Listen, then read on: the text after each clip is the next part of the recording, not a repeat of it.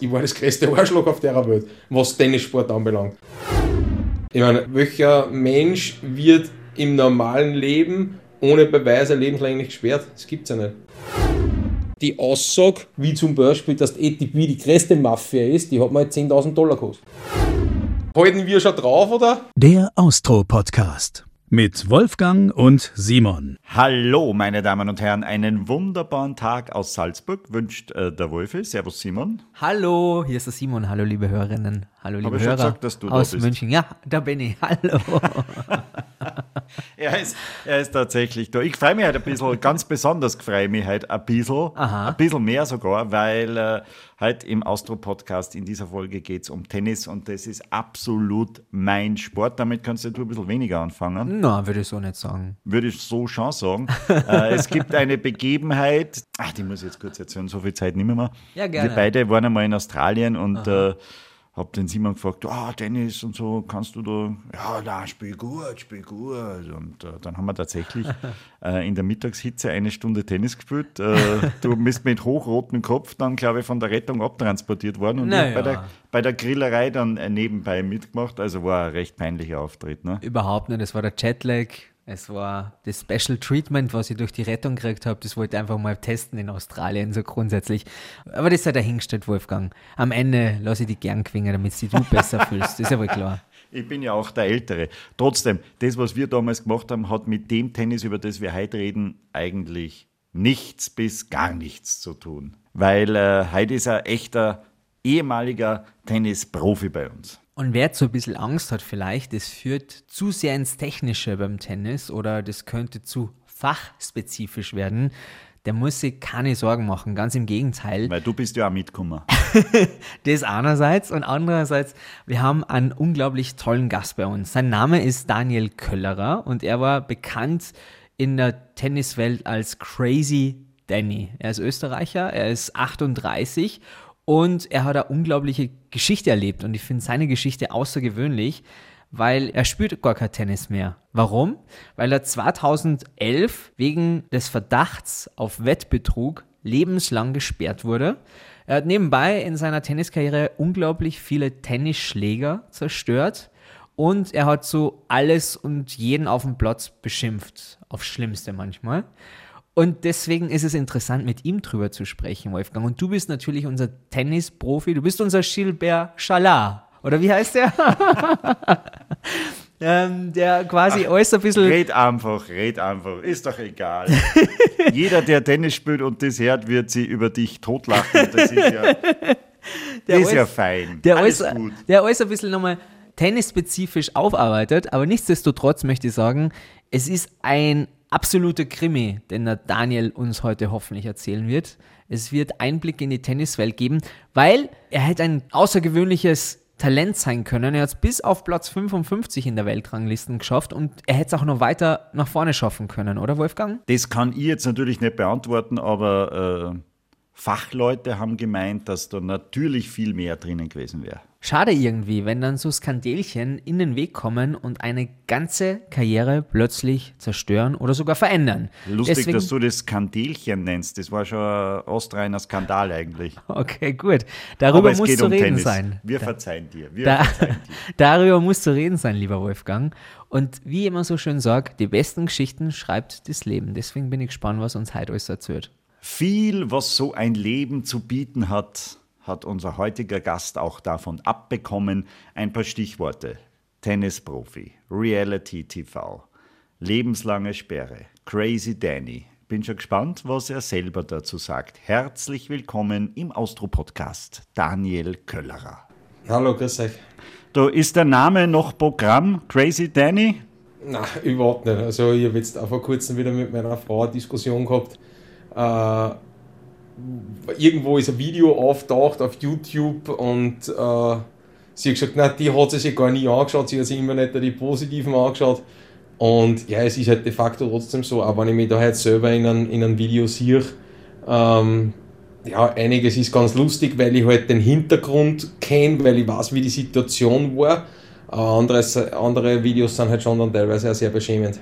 Über, über das reden wir natürlich noch. Wir wollen viel von dir erfahren heute, aber, aber alles einmal der Reihe nach. Wie geht's da? du, bei mir ist alles okay. Ich habe vor äh, anderthalb Monaten eine OP gehabt, weil bei mir beide Leisten kaputt waren. Das heißt, äh, doppelte Leisten-OP war natürlich äh, schwierig für mich, dass ich nicht lache oder dass ich nicht äh, huste oder mich schneuze oder sonst irgendwas. Das ist natürlich dann schon einmal eine Umstellung für zwei Wochen, aber ja, ich habe das ganz gut überstanden und äh, ja, mittlerweile bin ich auch, sage ich mal, so gut wie schmerzfrei wieder. Wo, wo erwischen wir die heute gerade im Moment? Du, jetzt gerade zu Hause, äh, weil jeden Dienstag meine, meine Tochter bei mir ist. Und ja, jetzt wird dann äh, die Hausübung noch gemacht und dann holen wir meine Frau ab von der Arbeit und dann werden wir wahrscheinlich essen gehen. Weil du das angesprochen hast, Daniel, deine Videos auf YouTube sind legendär von deinen Ausrastern. Deswegen habe ich, schon, hab ich schon ein bisschen Angst gehabt, welche Fragen wir stellen dürfen und welche nicht. Nicht, dass du uns jetzt da irgendwie das Mikrofon fragen. klein haust oder so. Nein, nein. Also die Emotionen hast du jetzt mittlerweile im Griff, oder was? Ja, also ich habe auch so privat nie mit irgendwem Probleme gehabt, äh, weil zuerst angesprochen worden ist, ja, Reality TV, da musst du natürlich jetzt mal einen Leimund hinschicken, ja, der kostet mir jetzt mal 27 Euro und das ist in Wirklichkeit nicht mehr als ein weißes blaues Papier, wo halt der österreichische Adler um ist. Ja, das ist so, ne? Und jetzt sagen sie wieder, ja, wir brauchen ein Leimundzeugnis, sage ich, wie alt darf es sein? Ja, sechs Monate. Ja, ich, beim, also ich habe schon einen eigenen Ort angelegt daheim, ne? Ja, über das Reality-Thema reden wir auf jeden Fall noch. Bei Wikipedia steht, dass du ein österreichischer Tennisspieler und Reality-TV-Teilnehmer bist. Worauf bist du noch mehr stolz eigentlich? Ja, aufs Tennis. Klar. Ja klar. Ja, ja. Ich meine, auf den Abgang oder so wie es mich, so wie es mich auf Zeiten da haben, so auf das natürlich nicht. Ja, aber ansonsten glaube ich, kann ich auf äh, eine sehr erfolgreiche und äh, eine harte äh, Profizeit zurückschauen. Spürst du noch jetzt aktiv manchmal? Ja, UNO spiele ich sehr aktiv. Aber das war's dann auch schon. Nein, also es war, es war eine schöne Zeit, es war eine lange Zeit und ja, wie gesagt, äh, so wie es mich halt abgestellt haben, ähm, habe ich eigentlich mit dem Sport nichts mehr zu tun. Ich schaue auch im Fernsehen nicht, in der Kronenzeitung, wenn einmal was drinsteht, ja, weiß ich nicht, wenn es jetzt ein interessanter Bericht ist. Natürlich habe ich die ganzen Turbulenzen äh, rund um, um den äh, Djokovic mitgekriegt in Australien. Da hast du gar nicht dran vorbei China. Das ist leider Gottes so wie mit Corona. Aber ansonsten äh, habe ich mit dem Tennis eigentlich wenig zu tun. Ich spiele einmal im Jahr spiel so ein Einladungsturnier in Deutschland draußen, aber da geht es in Wirklichkeit auch mehr um einen Spaß. Das ist ja Wahnsinn. Ich mein, geht's mir um die, geht's mir um die Players Party. Tennis hat ja dein Leben geprägt und das so einen harten Bruch zu haben, also sich damit gar nicht mehr auseinanderzusetzen und nicht einmal nur Spiele im Fernsehen zu schauen, das ist ein Wahnsinn. Äh, du hast gesagt, weil es die weg da haben, du sprichst damit schon über den Verdacht des Wettbetrugs von fast vor zehn Jahren. Ähm, war das wirklich dieser Bruch, der dazu geführt hat, dass du mit Tennis völlig abgerechnet hast und jetzt nur noch UNO spielst? ich vergleiche das gern so, ähm, also einerseits jetzt einmal meine Geschichte ja, mit, der, mit der lebenslangen Sperre, ist ungefähr so, wie wenn du deinen Traumberuf hast, du bist Manager von einer riesengroßen Firma, ja, und auf einmal es, ja, ähm, das war es jetzt für dich, du kannst gehen, weil du hast, weiß ich nicht, einen Kugelschreiber mitgelassen, obwohl du das gar nicht gemacht hast, aber du hast die Möglichkeit, dass du jetzt beim IKEA im Lager arbeitest. Ja, ich kann mir nicht vorstellen, dass äh, irgendeiner mit dem happy ist und sagt, ja, ich war jetzt Manager und jetzt darf ich Stapler fahren beim Ikea. Ja, das, auf, Entschuldigung, wenn ich das jetzt so sage, aber meine, auf das scheißt natürlich jeder, was das immer. Ich habe eh lang genug drum gekämpft und mit der Hilfe meines Vaters habe ich halt in der Hinsicht auch genug Geld verharzt für die Anwälte, für die zwei Instanzen. Aber ja, was soll ich mit dem jetzt nur anfangen, ganz ehrlich? Dir wurde ja das gar nicht angeboten, dass du Staplerfahrer werden kannst. Du bist ja komplett weg vom Fenster gewesen von heute auf morgen, oder? ja, wenn du lebenslänglich gesperrt wirst, und das ist jetzt die zweite Geschichte, die was ich sagen wollte, ähm, beim Doping ist so, äh, du wirst erwischt, wo du vorsätzlich betrügst. Du nimmst was, dass du Leistungs, äh, dass du, du nimmst leistungssteigernde Mittel, so das weißt du. Ja? Dann wirst du erwischt. Dann bist du gesperrt drei Monate, beim nächsten Mal sechs Monate, beim nächsten Mal ein Jahr, beim nächsten Mal zwei Jahre, dann fünf Jahre und dann lebenslang. Wo ich sage, hey, passt auf einmal, ihr müsst das umdrehen. Ich meine, beim Wettbetrug, so wie es bei mir war, ich habe sieben Anklagepunkte gehabt. Ja. Sie haben sich einen Kronzeugen geholt. Ja. Der hat gleich gesagt, den haben sie eine Frage gestellt, er hat gesagt, bevor er die Frage beantwortet, auf Englisch war halt das, nein, er will gleich sagen, er belastet mich zu 100 Prozent, egal ob mit Wahrheit oder Lüge. Ja. Er hat einen Deal mit der ITF und wenn ich verurteilt werde, dann wird seine Dopingsperre halbiert. Den haben sie in dem Jahr, wo ich die Verhandlung gehabt habe, im Jänner in Sydney, glaube ich, war das, haben sie mit Wachstumshormone erwischt.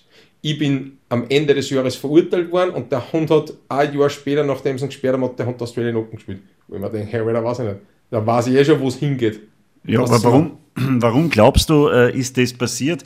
Weil Weil sie mich nicht ruhig gestellt haben. Weil du ein unbequemer. Hund warst, Ja, oder? Alter, was heißt unbequem? Ich glaube, ich war das, also was heißt nicht, ich glaube, ich weiß, ich war das größte Arschloch auf der Welt, was Tennissport anbelangt.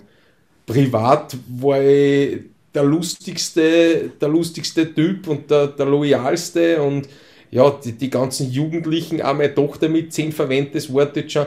Privat war ich einfach der totale Ehrenmann. Da hast da hast mit mir alles machen können, du hast von mir alles haben können, jegliche Unterstützung, wann ich halt da war. Ja. Ich war 300 Tage nicht da, aber wenn ich da war und es hat irgendwer was braucht, ich habe jedem geholfen, äh, egal ob das jetzt auf einer Baustelle war, weil einer ein Häusl gebaut hat, habe ich genauso mitgeholfen, als wie wenn, weiß ich nicht, mein Manager mich gefragt hat, ob ich mit seinem Burm, der was damals, weiß nicht, sechs war, und mit dem seine Freund kicken gehe. Das war mir alles scheißegal. Und ich habe mich nie so gefühlt, dass ich sage, ja, ich war Tennisstar. Ja, Alter, ich war Tennisspieler. Der eine sitzt im Büro, der andere äh, im, beim Radio und ich habe halt Tennis gespielt. Habe ich jetzt keinen großen Held draus gemacht. Liebe Hörerinnen und liebe Hörer, wenn ihr Zeit habt, schaut euch auf YouTube den Daniel nochmal an. Er hat nicht nur phänomenales Tennis gespielt für einen Österreicher, das möchte ich dazu sagen, sondern er hat auch für Hey, was heißt richtiges... da, was, ich wollte- Entschuldigung, was hast du für ein Österreicher? Man muss ja sagen, der Simon kennt sich mit Tennis ja überhaupt nicht aus. Ich habe mir selber gerade gedacht. Ja, Moment mal, ja gut, wir haben den Dominik Thiem, wir haben schon gute Tennisspieler, Thomas Muster, ne- name it, ja, das ist mir schon klar. Aber äh, Österreich ist jetzt nicht als die Tennisnation verschrien, oder? Naja, Nein, also für so ein kleines Land haben wir schon überdurchschnittlich viel gute Spieler, hätte ich gesagt. Das stimmt schon, ja, das stimmt. Aber das war halt, ja, jetzt mit Dominik mal schauen, ob der zurückkommt. Aber vor mir waren da natürlich schon gute Spieler, ja. Das Sehr stimmt. gute Spieler. Aber- also egal, ob das jetzt ein Muster war, ein Antonic, ein Skoff, ein Schaller, auch der Jürgen, der Melzer. Stimmt. Ja, ja was, was der gewonnen hat, das hätte ich gern gewonnen. Ne?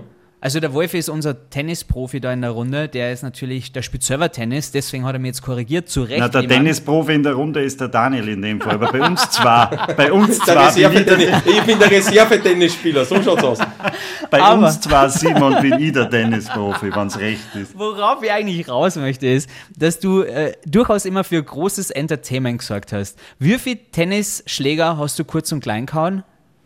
Boah, ich weiß nicht. Ich weiß auf jeden Fall, bei Babolat waren es, glaube ich, in zwei Jahren. Da müsst ihr aber jetzt ausreden lassen, ohne, bevor es zum Lachen anfängt. Bei Babolat waren es in zwei Jahren 60, aber da waren 45 Materialfehler dabei. Die sind alle am Griff gebrochen, weil ich halt gewusst habe, wie man wirft, dass nicht der Raum bricht, sondern nur, sondern nur der Griff. Das ist Okay. dann unter den Deckmantel Materialfehler gefallen. Natürlich, Material. Das Material ist immer schuld grundsätzlich. Wie Da oft, wird sich hast, Babolat schon was überlegt haben wahrscheinlich. Da bre- Die Ja, Schläger sicher, brechen die uns immer. Eisen, die wollten mir Eisenschläger schicken. wie oft hast du die Boy-Jungen beleidigt? Boah, das ist ein ganz hakliges Thema. Leider Gottes zu oft, vor allem jetzt, wo ich selber eine Tochter habe. Ähm, also das ist eigentlich das, was ich in meiner Karriere am meisten, am meisten bereue und äh, für das, was ich mir auch wirklich schaue, dass ich halt die Kinder so angegangen bin. Und wie oft hast du die Verantwortlichen des Tennisverbandes äh, beleidigt? Ja, schon noch einige Male, aber das eine, das eine oder andere Mal war es auch gerechtfertigt. Also, wenn ich da so zurückdenke an ein paar Episoden in Südamerika, wo ich gespielt habe, bis um, weiß ich nicht, zwei in der Früh. Das weiß ich noch ganz genau, bis um 10 vor 2 in der Früh habe ich gespielt in der Night Session gegen Albandian und am nächsten Tag, ah, Blödsinn, das war zweite Runde, das war gegen Alberto Martin und am nächsten Tag habe ich um 12 Uhr gespielt, sage ich, ist das euch kein Ernst? Ja, 10 Stunden Pause ist Minimum. Und das geht eh aus wie 10 Stunden, 10 Minuten. Sage ich, ja, aber kann ich nicht später spielen? Nein, das mexikanische Fernsehen will mich um 12 Uhr am Center Court haben. Sage ich, ja, sicher will mich das mexikanische Fernsehen am Center Court haben, weil, weil mich ja da auch kein Schwein kennt. Darum wollen sie unbedingt, dass ich, dass ich am Center Court spiele um 12 Uhr zum Mittag. Also zu Ja, Recht. natürlich, natürlich bin ich da halt dann ein bisschen unguter geworden. Und Ja. das habe ich einer halt dann auch dementsprechend gesagt. Zu Recht hast du dann den Namen Crazy Danny gekriegt irgendwie. Ähm, glaubst du, haben sie sich auf die Art und Weise dann revanchiert? Also ist dir vieles um die Ohren geflogen oder Ärger um die Ohren geflogen, weil du so warst, wie du warst? So ein bisschen ein Bad Guy im Tennis-Business? Die lebenslange Sperre, die habe ich nur gekriegt, weil ich mich halt aufgeführt habe wie die Sau, sicher. Sicher. Ich meine, welcher, welcher Mensch wird im normalen Leben ohne Beweise lebenslänglich gesperrt? Das gibt's ja nicht. Jetzt haben sie auch Leute gesperrt, ja, mit Geldstrafe, was weiß ich, 30.000, ich meine, das hätte ich mit Handkuss genommen, ja, 30.000 Dollar Strafe und sechs Monate. Trotz Beweisen. Und bei mir ist es halt lebenslänglich ohne Beweise. Oder fällt mir irgendwie ein bisschen, weiß nicht, das Fingerspitzengefühl. Ich höre raus, du bist so ein bisschen, du fühlst dich ungerecht behandelt. Ja, pf, ich meine schon, sie haben mir in Wirklichkeit anhand von den Strafen haben sie mir äh, einen neuen Mittelklassenwagen genommen. Gut, äh, ich sage jetzt einmal, 80% habe ich dazu selber beitragen, ja. Und die restlichen 20% waren halt, weil ich halt einfach so Kassen oder weil ich mich halt so aufgeführt habe, wie ich mich aufgeführt habe. Ja? Oder weil ich halt einfach den Ruf gehabt habe, mich aufzuführen wie die größte Sau am Platz. Über das braucht man nicht reden. Ja? Nur, dass ich halt lebenslänglich gesperrt werde und in Linz auf der Straße angespuckt werde und das heißt bei mir was Gescheites, ich würde ich würd verrecken, weil solche Leute wie mich braucht man in Österreich nicht, ist halt dann schon nochmal ein anderes Kapitel. Das ist hart. Der Mittelklassewagen deswegen, weil du so viel Geld für Anwälte und für die Nein, Prozesse nein, ausgeben nein, was? da geht sie mehr aus. Da gehen sie, da geht sie ein neuer Lambo aus. Okay. Die, Also der knapp an- jetzt nur für, Das ist für die Strafen. ah, für die Strafen. Rein die Strafen und dann on top Ja. nochmal, dass du versucht hast, die zurückzukämpfen. Du hast gegen den Verdacht und gegen die lebenslange Sperre quasi angekämpft und da hast dann nochmal massiv viel Geld für Anwälte und so weiter ausgeben müssen. Ja, was heißt massiv viel Geld? Massiv viel Geld ist immer relativ, ja. Ich kann es eh sagen, so wie es ist. Es waren in London waren es 80.000 und in Lausanne beim Sportgerichtshof waren es 100.000. Puh. Darum habe ich auch gesagt, äh, dass mir mein Vater geholfen hat, weil das habe ich natürlich nicht alles auf der Seite gehabt. Ne? Ja, naja, logisch. Ich glaube, wir müssen das noch mal ein bisschen, äh, nicht jeder ist so drin in der Geschichte vielleicht. Äh, wir müssen das noch mal ein bisschen von Anfang an er erklären. Daniel, kannst du das machen, bitte? Was ist da jetzt da eigentlich genau vorgeworfen worden? warte mal. Beziehungsweise, wie hat das alles angefangen? Ja, Genau, lass uns von ganz vorn anfangen, wie, wie der Daniel quasi mit 19 Profi geworden ist. Lass uns den ganz weiten Schritt zurückgehen. Du kommst aus Wels und äh, wie wird man überhaupt Tennisprofi? Boah, Du siehst einmal, der muss ganz von vorne anfangen beim Simon. Ja, äh, Tennisprofi, ja, ich habe äh, also Eltern gehabt, die was halt bei der Tennis gespielt haben, die haben mich natürlich von klein weg an schon mitgenommen am Tennisplatz, dann habe ich meinen ersten Schläger gekriegt, dann hat der Papa mit mir da ein bisschen Schupfen angefangen. Und ja, das ist halt dann weitergegangen, erste Sichtung, erster Trainer, dann ist das Ganze intensiviert worden. Und dann habe ich gesagt, ja, ähm, ich bin halt dann am Scheideweg gestanden zwischen Fußball, Tennis und Skifahren und äh, ja, habe halt dann mit meinem Vater einen Deal abgeschlossen und der Deal hat halt so ausgeschaut, ich habe zuerst mit dem Kicken aufgehört und dann habe ich gesagt, nein, ich will das Skifahren auch aufhören, weil ich halt früher ziemlich Restl war und mich halt die anderen Kinder immer verarscht haben, äh, ja, da kommt's Händel und dies und jenes. Die haben immer gesagt, hey, weiß ich nicht, warum verarschen wir die, die Hunde sind im Ziel zwei Sekunden hinten und glauben, sie sind witzig. ja. Und ich habe dann gesagt, nein, ich will aufhören und ja, der Papa hat halt immer gewusst, dass ich ehrgeizig bin, egal was ich gemacht habe. Und er hat gesagt, ja, wenn ich die Einberufung vom ÖSV kriege für einen Rennkader, dann kann ich aufhören. Ja, dann habe ich die nächsten zwei Rennen am, am Wochenende gewonnen und fünf Tage später war halt dann die Einberufung da. Und ich war halt immer schon von der Schule daheim, wie der Papa heimgekommen ist und er hat geleitet. Und ich habe ihm nicht aufgemacht, sondern bin runtergefahren zu ihm und habe ihm unten die Türen aufgemacht. Und da hat er gesagt, ja, warum machst du nicht auf? Sag ich, na, weil wir jetzt in den Keller gehen und Ski verkaufen. Ja, warum? Sag ich, ja, weil die Einberufung da ist. Ja, aber hey, das ist super und jetzt kannst du nicht aufhören. Sag ich, hey Papa, wir haben einen Deal. Ja, aber jetzt hast du das Kicken aufgehört, jetzt willst du äh, Skifahren auch aufhören. Was ist, wenn in ein Jahr das Tennisspielen nicht mehr interessiert? Und ich habe gesagt, ich bin sowieso Tennisprofi. Wir verkaufen die Ski und ich bin nur noch, ich will nur noch Tennis spielen. Ja, und dann äh, mit 16 bin ich dann das nächste Mal gekommen auf die Knie und habe gesagt, Papa, bitte tu mich von der Schule raus. Weil auch wenn wir Deutschunterricht gehabt haben, war das für mich mittlerweile eine Fremdsprache. Also ich habe ja, hab mich halt hinten und vorn nirgendwo mehr auskennt. Äh, bin natürlich in die Schule gegangen wegen der Schulpflicht, die was zwar dann schon abgeschlossen war, aber ich habe dann nur eine Südamerika-Tour gemacht im, im letzten Jugendjahr und bin dann zurückgekommen und habe gesagt, hey Papa, es, es hat keinen Sinn mehr, bitte tu mich raus, alles auf meine Verantwortung, aber dass du mich da in die Schule steckst, äh, ich konnte den Vormittag besser nutzen, als dass ich mich da reinsitze und mich einfach berieseln lasse. Ja, und dann bin ich Profi geworden und dann habe ich auch meinen Manager gekriegt, was in Wirklichkeit nicht der Freund war. Das war kein Manager, das war ein Freund, der was mir einfach geholfen hat und der hat halt seinen Job, sage ich mal, auch zu 99% super gemacht und ja, dann ist losgegangen mit Verhandlungen mit dem Verband, dann bin ich nach Jamaika geflogen. So stellt man sich halt dann auch einmal unter Anführungszeichen so eine Bewährungsprobe vor. Ja, und da habe ich halt dann mich qualifiziert, erste Runde verloren, qualifiziert, erste Runde verloren und beim dritten habe ich mich qualifiziert und habe es halt gewonnen auf Sound. Ne? Ja, und dann bin ich zurückgekommen und dann bin ich halt schon mal um die 900 oder, oder auf 1038 bin ich gestanden. Ja, und ein Jahr In der ah, auf Weltrangliste. 1080, ja, auf, 1000, auf 1180 bin ich gestanden, so war es. Mhm. Ja, und ein halbes Jahr später bin ich auf 180 gestanden. Wahnsinn. Unglaublich. Das ist unglaublich schnell gegangen. Warst du als Jugendlicher auch schon so, ein, so am explosiv am Platz oder hat sich das erst später Naja, entwickelt? naja, die Geschichte ist die, ich meine, ich sage da jetzt keine Namen. Das Problem, was halt ich gehabt habe, war halt, dass man das Ganze jetzt nicht Schläger schmeißen oder das Ball verschießen oder sonst irgendwas, aber das Provozieren und so ist man halt damals in, in, im Kindesalter ist man halt antrainiert worden. Ne? Wenn ich jetzt meinen Gegner nicht provoziert habe, habe ich am nächsten Tag Straftraining gehabt. Wenn ich, äh, keine Ahnung, Ah. wenn ich halt nicht irgendwelche unsportlichen Sachen gemacht habe, ja, dann bin ich halt beim nächsten Training fünf Runden im Entengang gegangen, bis ich mich angespielt habe. Ne? Also das war psychologische äh, Taktik Ja, es, sozusagen. War der- ja, es war in war Wirklichkeit das, was ich gemacht habe in der Jugend, das war halt kein Tennisspielen, sondern das war halt nicht der psychische Krieg. Ne? Wow. Ich wollte ihn zuerst psychisch fertig machen und dann halt spielerisch. Ne? Und was- Ja, und das habe ich, halt, und das hab ich halt dann auch nicht mehr rausgekriegt. Wie, wie lernt man denn das tatsächlich ähm, am, am Platz, die psychologische Taktik, um den Gegner irgendwie ein bisschen einzuschüchtern? Ja, keine Ahnung, du machst einen schönen Punkt und du wartest halt so lang, bis dass er dich anschaut und dann zeigst du ihm halt die Faust, auch wenn du selber auf der Grundlinie stehst, mitten ins Gesicht oder es liegt der Ball im Netz, dann spürst du ihn nicht hin, sondern lassen halt nur über die Netzkanten drüber fallen mit der Hand, aber so, dass ihn halt beim Spielen stören und er Vierer gehen muss.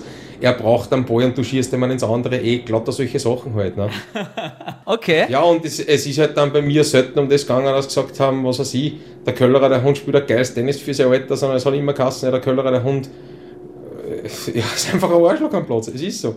Und nur dazu, ich wollte gerade sagen, das wollte ich vorher schon sagen, du hättest ja das gar nicht äh, nötig gehabt, weil dir Ja, wurde ja auch nicht. immer, immer gesagt, dass du ein großartiges Talent bist und eine großartige Hand hast und ein sehr Ja, das- großes Talent bist. Naja, das haben ja andere Trainer, mein Trainer auch gesagt. Und er hat halt dann immer als Antwort gegeben, er weiß schon, was er tut.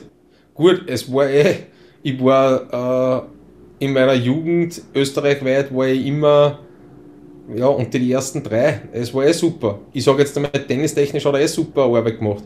Nur menschlich hat er mich natürlich am Tennisplatz völlig verbrennt. Ne? Also Ja. menschlich war ich gar nichts wert. Glaubst du, dass, äh, dass wenn es nur aufs Tennis gegangen wäre, mit einem anderen Trainer anders gelaufen war? Boah, das kann ich nicht sagen. Das ist eine Frage. Das ist wie wenn du sagst, weiß nicht, du gewinnst morgen im Lotto 5 Millionen, was tust du mit der ersten Mille? Keine Ahnung. Da mache ich mir dann Gedanken, wann es soweit ist, aber ich, ich weiß nicht, wie es.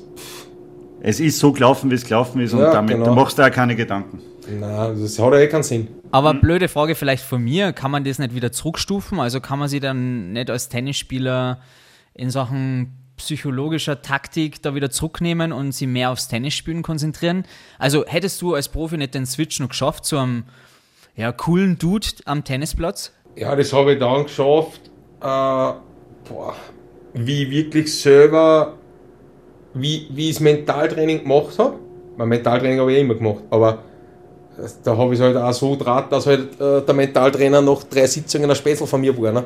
Und dann ist es nicht mehr um das gegangen, äh, wie kann ich irgendwas besser machen am Platz, sondern äh, wie war sein Fortgeabend äh, in Salzburg am Wochenende. Ja? Und das ist halt dann gegangen. Nur, es war halt dann unterm Strich so, wie ich halt angefangen habe, dass ich es selber will. Da habe ich mich natürlich schon massiv entwickelt und da habe ich halt dann auch spielerisch einen extremen, einen extremen Fortschritt gemacht.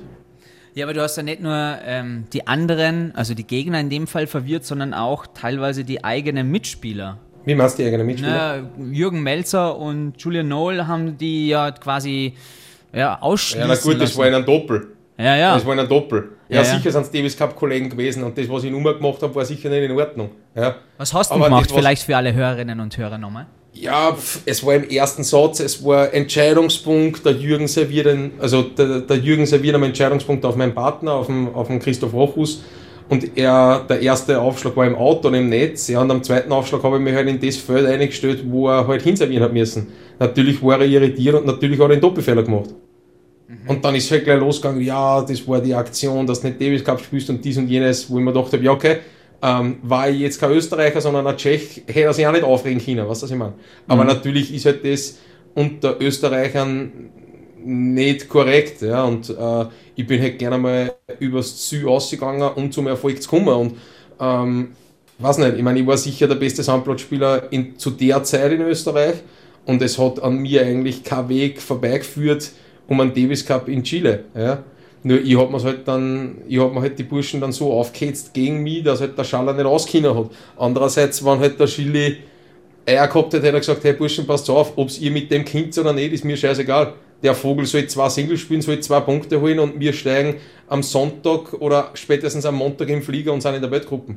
Er hat gesagt, okay, ich fliege mit dem netteren Team hin. Ja, was passiert ist, weiß man eh. Na, wir wissen es nicht mehr. Was ist passiert? Ja, was ist passiert? Äh, Österreich hat verloren.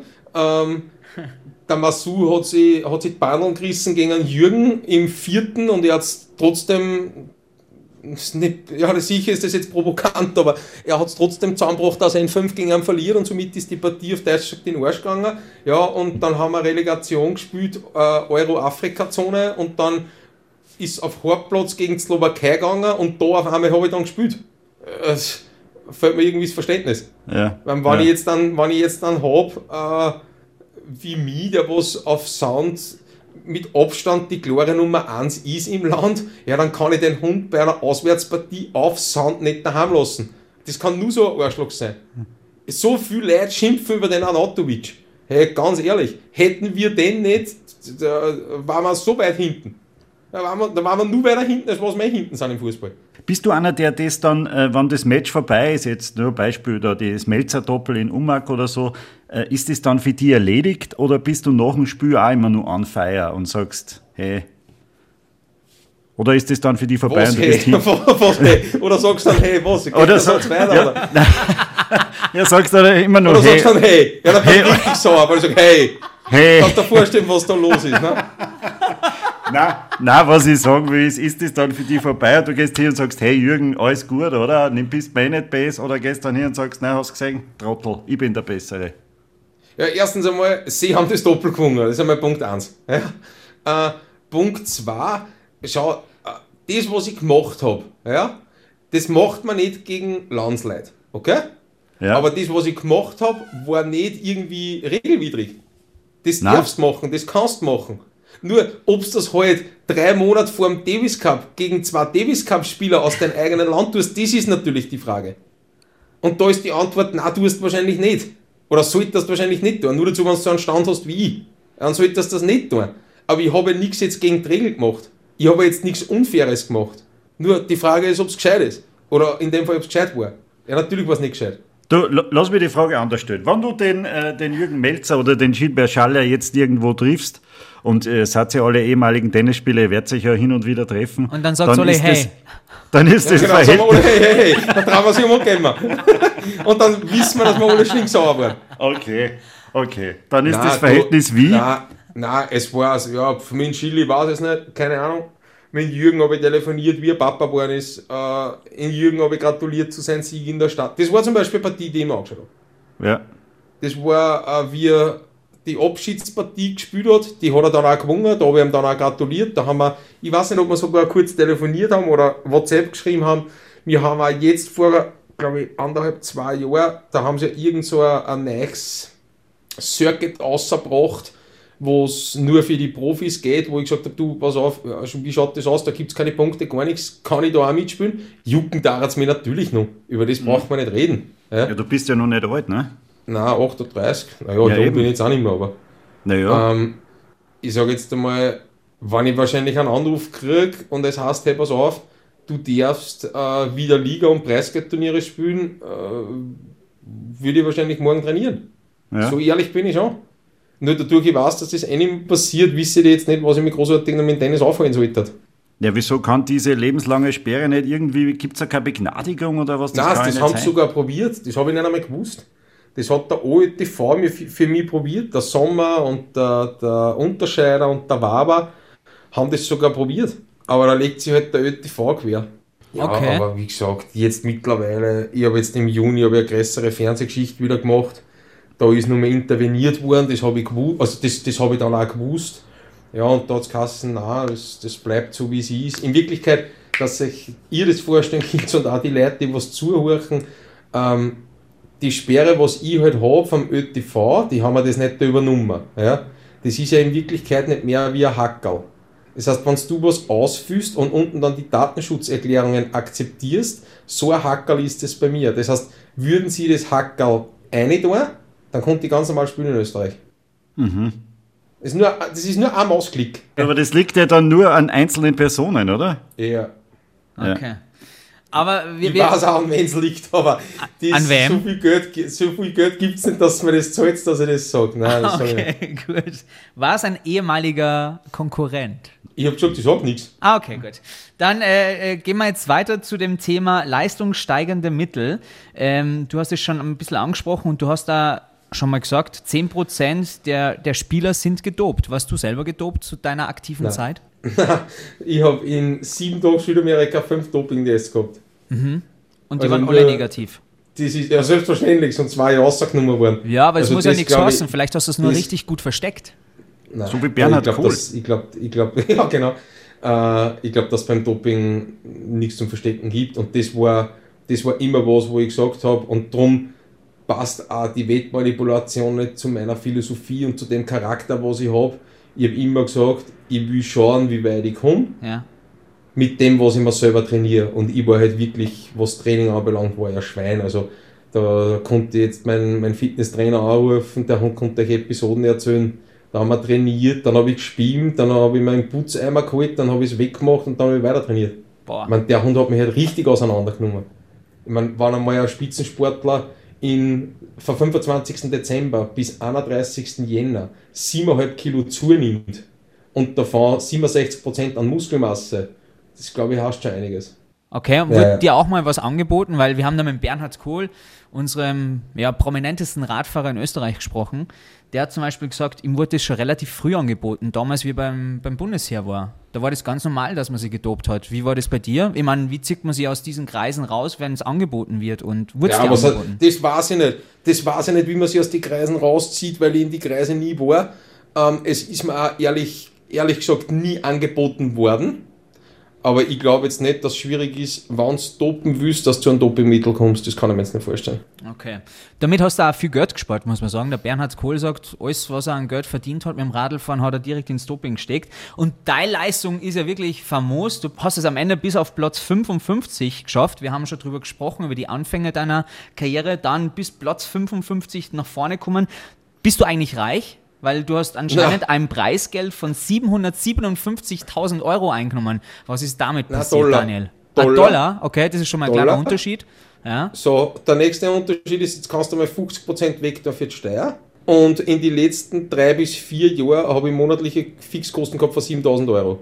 Gut, aber So, jetzt kannst du trotzdem, das auch mal ausrechnen. Werbepartner Ja, es ja ist- auch noch. Ja, für mich Ja, hat es damals keine Werbepartner gegeben? Ja, am Anfang meiner Karriere, aber dann, wie halt das äh, einmal im Fernsehen war, egal ob das Kitzbühel oder Stadthalle war, ähm, wie mich äh, das eine oder andere Mal daneben bei Nummer habe, ja, da gibt es wenige, die was sagen, hey, auch wenn du dort oder dort daneben bei Nummer hast, wie du spielst, finde ich geil. Weil für 70% der Firmen ist ja das rufschädigend, was ich meine, was ich Ja, habe. auf der anderen Seite haben sie eine gewisse Präsenz dank dir, weil du nicht nur übers Tennis spielen für Schlagzeilen sorgst, sondern auch was daneben passiert. Ja, das schon, aber ist halt jetzt die Frage, weil du zuerst äh, den Kohl angesprochen hast, äh, wo glaubst du investiert äh, Dreifeisen lieber? In einen Marcel Hirscher oder in einen Bernhard Kohl? Ich meine, Ja, der aber Marcel so- Hirscher, das ist der größte Saubermann Österreichs, glaube ich. Ja, das stimmt, aber so ein Monster Energy Drink mit Wecke das Tier in dir hätte zum Beispiel irgendwie passt als, als Ja, Werbeslogan. den, ja, den habe ich nicht braucht, weil das Tier war so auch in mir. Ich hätte ich hätt eher mit Baldrian-Tropfen oder so Zum geworben. Beispiel steht er mir vor, steht er mir vor im Fernsehen mit Baldrian Tropfen. Ja. Nur dazu, weil in, in, einer, in einer Seitenwechselpause, weißt du, was ich meine? Ja, Ich weißt, habe gerade zwei, äh, äh, ich hab grad zwei Schläger zertrümmert. Genau. Und dann, in der, auf, und dann auf Servus TV siehst du mir in der Pause Baldrian. Ja, richtig. Es kommt so, es kommt so Ja, ein Alter. Model, eine Modelfrau einer, gibt da und sagt, ach Daniel, nimm doch deine Tropfen. Nein, nein, stopp. das Sie kommt einer und ich sag, hey, so fangen wir an. Das heißt, sie weiß schon, dass ich am Anschlag bin. Ja? Ich bin schon richtig sauer.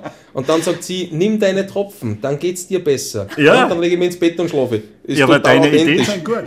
Ja, super. Okay, wir können ja schon mal ausschließen, dass du für Baldrian wirbst. Das ist ja wieder raus, eindeutig. Vielleicht, vielleicht wird es ja noch als äh, Daniel, wenn du jetzt im Reality-TV weiter so Karriere machst. Aber darauf kommen wir gleich zu sprechen. Kommen wir doch erstmal auf das Jahr 2010 nochmal zu reden. Ähm, Boah, das Alter. war ein ziemlich Das hartes schlimmste Jahr, Jahr meines Lebens, ja. Ja, Ja. ich meine, wir müssen unsere Hörerinnen und Hörer ein bisschen abholen. Wo fangen wir denn an? Du warst bei die French Open und bist dann in Tränen ausgebrochen und dein Management hat gesagt, du hast einen Burnout. Damit hat schon mal angefangen. Ja, die Babsi hat mich, also es war so, ich bin, ich habe eh schon die ganze Zeit psychische Probleme gehabt. Also jetzt, Was sind Nicht- psychische Probleme beim ja, Tennis? das wollte ich gerade sagen. Also jetzt nicht, dass ich sage, ich raste am Platz aus. Ja. Ich meine, ich habe gegen den Gabaschwili, glaube ich, in einer Stunde 20, 6-1, 2 6-3 verloren. Ich habe nicht einmal Mut oder mehr gesagt. Die Partie ist an mir vorbeigegangen. Ich habe vorher halt schon so psychische Probleme gehabt. Ähm, ich habe ja zu dem Zeitpunkt, das wissen ja viele nicht, ja, äh, die ganzen Untersuchungen, die ganzen, sie haben sie genannt, Interviews, ja, ähm, die sind ja die ganze Zeit gelaufen. Ich habe in dem Jahr viele Turniere nicht spielen können, weil ich halt bei meinem Rechtsanwalt gesessen bin, weil wir halt äh, ja, irgendwelche Aufzeichnungen gehabt haben mit der TIU in London und was ist dort und was ist da. Dann sind die sogar nach Machtrenk, also nach, nach Österreich gekommen. Und Da, sind da ist es schon um den Wettbetrug gegangen oder worum Ja, ist es ja, da? Ja, ja, ja. okay. Also das heißt, man Ja, das hat da, ja nicht, man es hat da ja schon nicht, es ist ja nicht, dass die, im- ja, ja, es ist ja nicht, dass die im Oktober gekommen sind und sagen, hey, äh, Daniel, im November haben wir eine Anhörung in, in London, sondern das hat sich ja durchgezogen vom Jahr zuvor in der Stadthalle. Also ich bin ja, wir sind da alle im Hilton einquartiert gewesen und ich habe ja da im Hilton habe ja meine erste Anhörung gehabt. Vor der ersten Partie. Das war zwei Tage nachdem ich von Moskau gekommen bin. Und da habe ich meine erste Anhörung gehabt und da haben sie mir 30 Fotos vorgelegt von, äh, von Leuten, die was halt in der Wettwaffe ja da involviert sind oder die was halt äh, vermuten, sage ich jetzt einmal. Ja? Und da waren halt Serben dabei, da waren Albaner dabei, da waren Russen dabei, da waren Asiaten dabei und ich habe aber keinen von den Vögeln kennt. Also ich meine, wenn ich jetzt, es jetzt so ist, dass ich da wen kennt, dann kommt die ja jetzt zehn Jahre nach der Sperre sagen, ja, passt auf, sicher habe ich den einen oder anderen schon mal gesehen, ja, weil da, da, alle, was man sagt, haben keinen einzigen Vogel kennt von denen. Habe ich gesagt, nein, kenne ich nicht, kenne ich nicht, kenne ich kenne ich nicht. So, dann sind sie auf die Partie zu sprechen gekommen äh, gegen, gegen Hernandez ins Hertogenbusch, weil da haben sie einen Verdacht gehabt, weil der Hernandez hat in seine zwölf Jahre Profi keine einzige Partie auf Rosen gewonnen, aber halt dann gegen mich sagen, ja, das liegt wahrscheinlich daran, weil ich halt jetzt auch nicht auf Rosen groß geworden bin. Ja, und äh, zwei Tage später habe ich dann einen Anruf am Hotelzimmer gekriegt, wo es hat, ja, äh, die Untersuchungen sind eingestellt. Ja, natürlich ist mir äh, ein Stein vom Herzen gefallen, weil ich halt mit dem ganzen Dreck nie was zu tun gehabt habe und nie was zu tun haben wollte. Ja, ja und dann, äh, ich weiß nicht mehr, ich glaube im März oder was, im März, April, ist halt dann wieder losgegangen, weil da habe ich halt, im Jänner habe ich dann ein Match angeboten gekriegt übers Telefon. Da bin ich dann auch gleich, das war, das weiß ich noch, wie es gestern gewesen war, hat um 6.14 Uhr hat in Chennai das Telefon geleitet russischer Akzent, ja, ob ich gegen Davidenko nicht verlieren will, ich darf pro Satz nicht mehr wie drei Games machen. Hab ich Also gesagt, nein, interessiert mich Vorgabe war das schon. Ja, ja. Wow. Ja, ja. Habe ich gesagt, nein, interessiert mich nicht. Ja, 50.000 kriege ich. 25 vor der Partie, 25 nach der Partie. Ich gesagt, nein, interessiert mich nicht. Äh, kein Bock. Ja, habe aufgelegt und habe mich halt dann äh, zwei Minuten später angezogen, bin an die Rezeption gegangen und habe halt den Supervisor angerufen, der was halt damals war. Das war der Carlos Sanchez, das weiß ich auch noch. Ja, und dann sind wir im Frühstückszimmer beieinander gesessen um halb sieben und dann habe ich alles zum Rapport gegeben. Ja, da ist halt dann losgegangen mit den ersten Untersuchungen im März, April. Ja, und dann ist mir nur ein Match angeboten worden, wieder zum Rapport gebracht. Das war äh, ja, ein sehr bekanntes Turnier. Wo und wann will ich da jetzt nicht sagen. Ähm, da habe ich gegen einen Qualifikanten gespielt und ja, wieder das Gleiche. Ne? War halt das Angebot nur höher. Haben sie gesagt, ja, 75.000, wenn ich verliere, egal wie. Habe ich gesagt, nein, interessiert mich nicht. Äh, Wieder zum Supervisor, wieder Rapport geschrieben. Dann haben sie mir gegen Massou angeboten in, bei den French Open 3-0 Sätze verlieren. Das war halt dann richtig massiv, das waren 120.000 Euro. Habe ich gesagt, nein, interessiert mich nicht. Und ja, habe halt dann alles immer zum Rapport gebracht. Und die Untersuchungen sind halt die ganze Zeit weitergelaufen. Es hat immer geheißen, ich darf mit keinem drüber reden. Alles ist strictly, alles ist strictly confidential, also alles streng vertraulich. Ja, und irgendwann äh, bist du halt einfach auch als, als Profisportler, wo du eigentlich eh schon mehr Maschine als Mensch bist, bist du halt einfach dann nicht mehr so weit, dass du das halt mit dir selber ausmachst. Ja, und dann sind wir nach Paris geflogen. Ich habe dort trainiert. Ich habe dort gegen Top 10 Leute trainiert, die haben alle kein Level gehabt, die mir Punkte gespielt haben. Ich war so gut drauf. Ja, und auf einmal ist in die Partie gegangen und der Schiedsrichter ist angesessen und es war aus. Ende Pause. Also Ja, Blackout dann oder? Halt, nein, äh, einfach, äh, wie soll ich sagen? Ich, ich, ich habe mit, ich hab mit dem, mit, zu dem Zeitpunkt, wie ich psychisch beieinander war, habe ich mit dem Sport nichts anfangen können. Ich habe mit meinem Beruf nichts mehr anfangen können. Wow. Ich war einfach, äh, ja, klinisch tot. Ja, ich bin da reingegangen, ich habe mich in drei Sätze abschlachten lassen und ja, dann bin ich zur Babsi gegangen zum Interview für Eurosport, ja, und dort habe ich halt dann einen völligen Nervenzusammenbruch gehabt. Ich habe halt einfach den ganzen Druck habe ich halt nicht mehr standhalten können. Ja, und dann bin ich heimgeflogen, am nächsten Tag gleich beim Psychologen gesessen. Ja, und er hat gesagt, ja, Junge, du hast, du hast Symptome, schwere Symptome zum Burnout. Kein Tennis. Ja, okay, kein Tennis. Ja, und dann bin ich heimgekommen und habe meine Tennissachen gesehen und bin in die Wohnung gekommen und da waren wir zum Rennen gefangen. Wie ein kleines Kind, weil es keine Schokolade kriegt. Ja, und dann habe ich alle Sachen weggerannt. Der hat gesagt, ich soll nur das machen, was mir Spaß macht. Ja, das ist natürlich für einen Profisportler schwierig. Ne? Bin am nächsten Tag aufgestanden, Sonne hat gescheint. Ja, was tue ich? Ich fahre am See.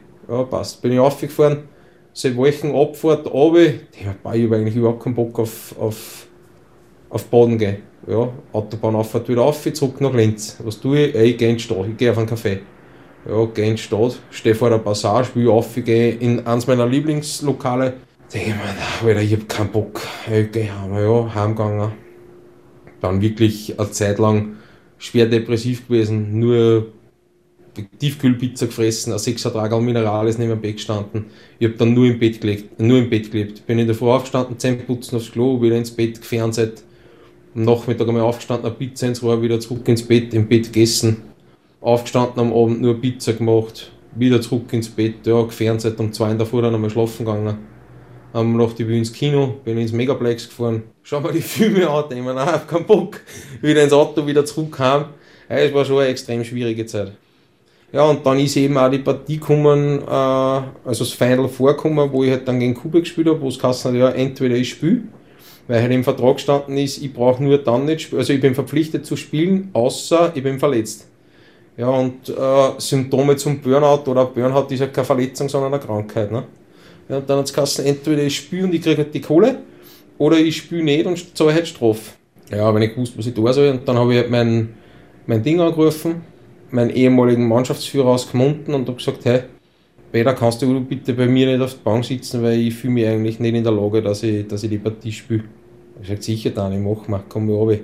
Hau ich mich auf die Bank, gewinnen wir die Partie, dann trinken wir noch was gemeinsam und fahren wieder heim. Ja, und dann habe ich die Partie gespielt und er hat gesagt, hey, er ist schon gekommen und hat gesagt, boah, du schaust nicht gut aus. Sag ich, ja, Peter, ich will gar nicht da sein. Lieber war ich bei dir in Gmunden am Traunsee, wir würden was trinken und hätten eine Gaudi und ich müsste da jetzt nicht am Platz gehen. Er hat gesagt, Alter, geh rein, gewinnst, ist schön, verlierst, ist auch schön, fahren wir anschließend heim und trinken wir bei mir was. Ja, haben gedacht, okay, passt. Ja, dann habe ich mich halt eingestellt, habe ich gespielt. War okay. Emotionslos. Also wirklich, wie wenn man die Partie, man sie war mir auch scheißegal. Nur so hat mich halt kein Mensch kennt, ja. Dass man einen geilen Punkt spielt, kein Kamon, kein Vamos, kein Faust, kein gar nichts. Ja, okay, passt, umdraht vom Ballbur wieder im Ball genommen, ja, und halt weitergespielt. Ja, und auf einmal prägt er mich im zweiten und sagt er, ich weiß nicht mehr, was er gesagt hat, ja, so auf die Art, dass ich halt jetzt dran bin, jetzt ist er drinnen und jetzt geht's halt dahin. Ja, und dann äh, mache ich jetzt Riebrick zum 3-2 und ich gehe halt bei ihm vorbei und sage, naja, lang hast du das Projekt nicht gehabt. Ja, okay, passt. Die Geschichte hat sie. Und der Peter sitzt hinten auf der Tribüne und teilt mir mit dem Finger vor dem Mund. Ich soll den Mund halten. Weil bei mir ist dann der Schranzl gesessen und der Hund dreht sich um, kommt her und wirkt mich. Wir reden jetzt von Und Stefan sagt, ja, Kuberg. ja, ja, Ja. und sagt, ja, äh, Punkt, Punkt, Punkt, das will ich jetzt nicht sagen, weil es können ja Kinder auch zuhören. Und hat er gesagt, ja, Punkt, Punkt, Punkt, hat er nichts zum Sagen. Ja, jeder, der was das Video kennt, es hat einen Stuhlschiedsrichter gegeben, der Supervisor war am Platz, das der hat ja alles stattgefunden im Umkreis von einem Meter von denen. Und wenn ich das gesagt hätte, hätte ich das alles gehört. Ja, ja, und er ist dann disqualifiziert worden und obwohl er mich geschimpft, äh, obwohl er mich gewirkt hat, war halt ich der Buhmann. Ne? Ja, wir haben die Partie verloren und der ÖTV-Präsident hat ihn begnadigt und am nächsten Tag hat er das Finale spielen können. So, und jetzt stellt sich einmal vor, die Geschichte ist umgekehrt. Weißt du, was da los ist? Weißt du, was da los ist? Du hättest ja, das da Finale nicht gespielt. Ja, da seht, na, was heißt das Finale nicht gespielt? Da seht ihr in Österreich kein, ja, ihr lacht, aber es ist die Wahrheit. Ja. Da seht ihr in Österreich keinen Fuß mehr auf einem österreichischen Tennisplatz. Weil da ist zusammengerammt. Da braucht mich nicht einmal die ITF spielen, sondern bin ich sofort vom ÖTV gesperrt. Da rede ich nicht einmal vom nächsten Tag, da rede ich von den nächsten 24 Monaten. Hast du mit dem Stefan nochmal über diesen Vorfall gesprochen? Ah, ja, wir haben dann, ich glaube anderthalb Jahre später oder was, haben wir so eine Charity gehabt in, im Burgenland. Da ist meine Frau mit der Kleinen dann auch nachgekommen. Da haben wir sie vorher haben wir sie ausgeredet und ja, ich glaube, das war halt einfach auch, ich meine, auf ein Bier würde man jetzt gemeinsam nicht gehen. Von meiner Seite aus nicht und von seiner Seite aus nicht. Ich meine, so, so ehrlich kann man schon sein und da braucht man sich jetzt auch nicht anliegen, egal ob im Radio oder im Fernsehen, dass man sagt, na, alles ist eitel Wohne und ja, Alter, ist natürlich nicht. Ja. Aber damals für die Charity, das haben wir gemeinsam gemacht. Der Stefan und ich waren fürs Tennis zuständig. Äh, ich glaube, zwei Skifahrer, die, die Niki Hosp und eine andere Skifahrerin war für, fürs Golfen zuständig. Und ich glaube, wir haben das super gemacht und es war für alle Beteiligten ein schönes Wochenende. Ja, und dann ist halt jeder wieder seinen Weg gegangen. Der, der, Stefan Kubek hat ja mal irgendwo in einem Podcast gesagt, dass auf den Vorfall angesprochen, dass du ihn irgendwie äh, getriggert hast und er war ja eigentlich, er wollte ja eigentlich auch nichts machen, aber irgendwie hast du einen Punkt getroffen und dann ist er einfach komplett auszuckt. Naja, das Problem beim Stefan war das und da schimpfe ich jetzt nicht einmal oder stören bloß, sondern machen lächerlich, das war er selber. Den einzigen Triggerpunkt, was er gehabt hat, war der, wenn er gegen einen Österreicher einen Platz gehabt müssen. Nehmt einmal okay. die Partie her in Kitzbühel. Ich meine, das war ja eine Hinrichtung. Das war ja eine Hinrichtung. Da habe ich ihn ja angeschlagen am Center Court. Der 100, ja, du lachst, das ist, nein, nein, das Entschuldigung. Ist ja, das ist ja nicht best gemeint. Nein, das gar ist ja nicht best gemeint. Aber es gibt halt einfach Leute, der eine hat Angst vor Schlangen, der andere hat Angst vor Spinnen. Äh, und er hat halt einfach, auch wenn er Profisportler war, nicht gegen Leute aus seinem eigenen Land spielen können. Weiß ich nicht. Blackout oder einfach, einfach steif waren, keine Ahnung. Er mhm. hat es halt einfach nicht können. Mich hat es halt doppelt und dreifach motiviert. Er, er hat halt in Kitzbühel nach, nach der Partie hat er alle sechs Schläger in der Garderobe neben mir jetzt und hat gesagt, ja, äh, ich habe heute gegen den schlechtesten Tennisspieler aus Österreich verloren. Wo ich mir gedacht habe, ja, okay, so schlecht kann ich jetzt nicht sein, wenn ich dem zweiten Satz ein Ringel gebe. Ja?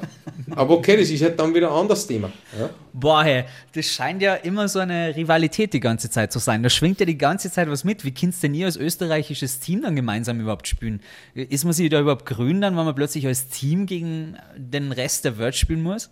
Ich glaube, bei einem Davis Cup, wo wir alle gemeinsam waren, glaube ich schon, dass das ein ganz ein gutes Teamgefüge war. Ich meine, ich habe natürlich mit Julie auch meine Probleme gehabt, ja, das haben wir sie auch ausgeredet gehabt. Natürlich hält man dann äh, für die eine Woche zusammen. Da geht es ja nicht um das, weiß ich nicht, wer ist jetzt der bessere Einzelspieler oder wer ist jetzt der bessere Doppelspieler. Am allergeilsten ist natürlich, wenn, ich sage jetzt nur, äh, der Julie der bessere Doppel, der beste Doppelspieler ist, ja, und ich bin der beste Einzelspieler. Hm. Gegen Slowakei zum Beispiel, wie es war. Ja, ist natürlich ein Traum weil dann gewinne ich meine zwei Single und er gewinnt mit Jürgens Doppel und was der, was der Jürgen im, Doppel auf, äh, im, im Single aufführt, interessiert kann, weil mit meinen zwei Single und mit Julie sein Doppel steht es 3-0 ja, und die zwei Single, die können wir ruhig verlieren.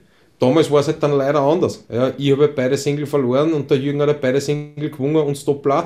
Super, Hauptsache Österreicher gewonnen. Der Rest war eigentlich wurscht. Alright, äh, das Jahr 2010 ist aber noch nicht abgeschlossen. Jetzt haben wir das erst nur langsam gestriffen. Wie fassen wir denn das jetzt noch ganz schnell zusammen? Du hast beim nächsten Turnier dann einen Gegner rassistisch beleidigt. Aha, okay. Ja, hast schlecht recherchiert. Das war 2010. Wo beim Challenger-Turnier von Aha, Regionell Emilia. Ich habe das noch nie gehört. Sage ich das richtig? Ja. Du, so wie es das du aussprichst, kennt auch kein Also, okay, du redest von einem Turnier in Reggio Emilia. Ja, danke, genau so spricht man das aus. Ja. Und du redest von dem angeblichen Vorfall gegen den äh, Julio Silva, Silva glaube ich. Genau. Ja, genau. Äh, wann die du rassistisch einem Gegner äh, gegenüber ausdrückst oder verhältst, wirst du auf die Sekunde disqualifiziert. Mhm. Ist das jetzt Stellungnahme genug meinerseits? Ja, wenn du das so stehen lassen mhm. möchtest, möchtest, dann können wir das so stehen lassen. habe, ich nicht, habe ich nicht mehr dazu zu sagen. Also, Na, es, es steht nur, zumindest so im Internet. Also ich kann nur ja, das wiedergeben, ich, ich war leider nicht dabei. Ich weiß Bei der es, Gelegenheit. Ja. Genau, genau der Satz hat mir ein riesengroßes Jobangebot auch gekostet. Mhm. Und ich habe das sogar schriftlich. Ich habe das sogar schriftlich, dass ich nicht, ähm, dass ich nicht rassistisch beleidigt habe. Und warum Ich gehst du dann das nicht dann- öffentlich dagegen vor? Warum lässt du das zum Beispiel nicht von Wikipedia streichen oder keine Ahnung was? Ist ja voll schade, wenn das nicht so gewesen ist und es steht so im Internet. Schau, ganz ehrlich, ähm, es steht auch im Internet, dass ich lebenslänglich gesperrt worden bin wegen Wettmanipulation. So wie es das du ausdrückst, so drücken es wenige aus, weil der Verdacht da war. Weil es steht überall, ich bin gesperrt worden wegen angeblicher Wettmanipulation. Ja, es sind so viele Sachen, was, was geschrieben worden sind, was gesagt worden sind. Ja. Und überall stimmt mehr als die Hälfte nicht. Weißt du, was ich meine?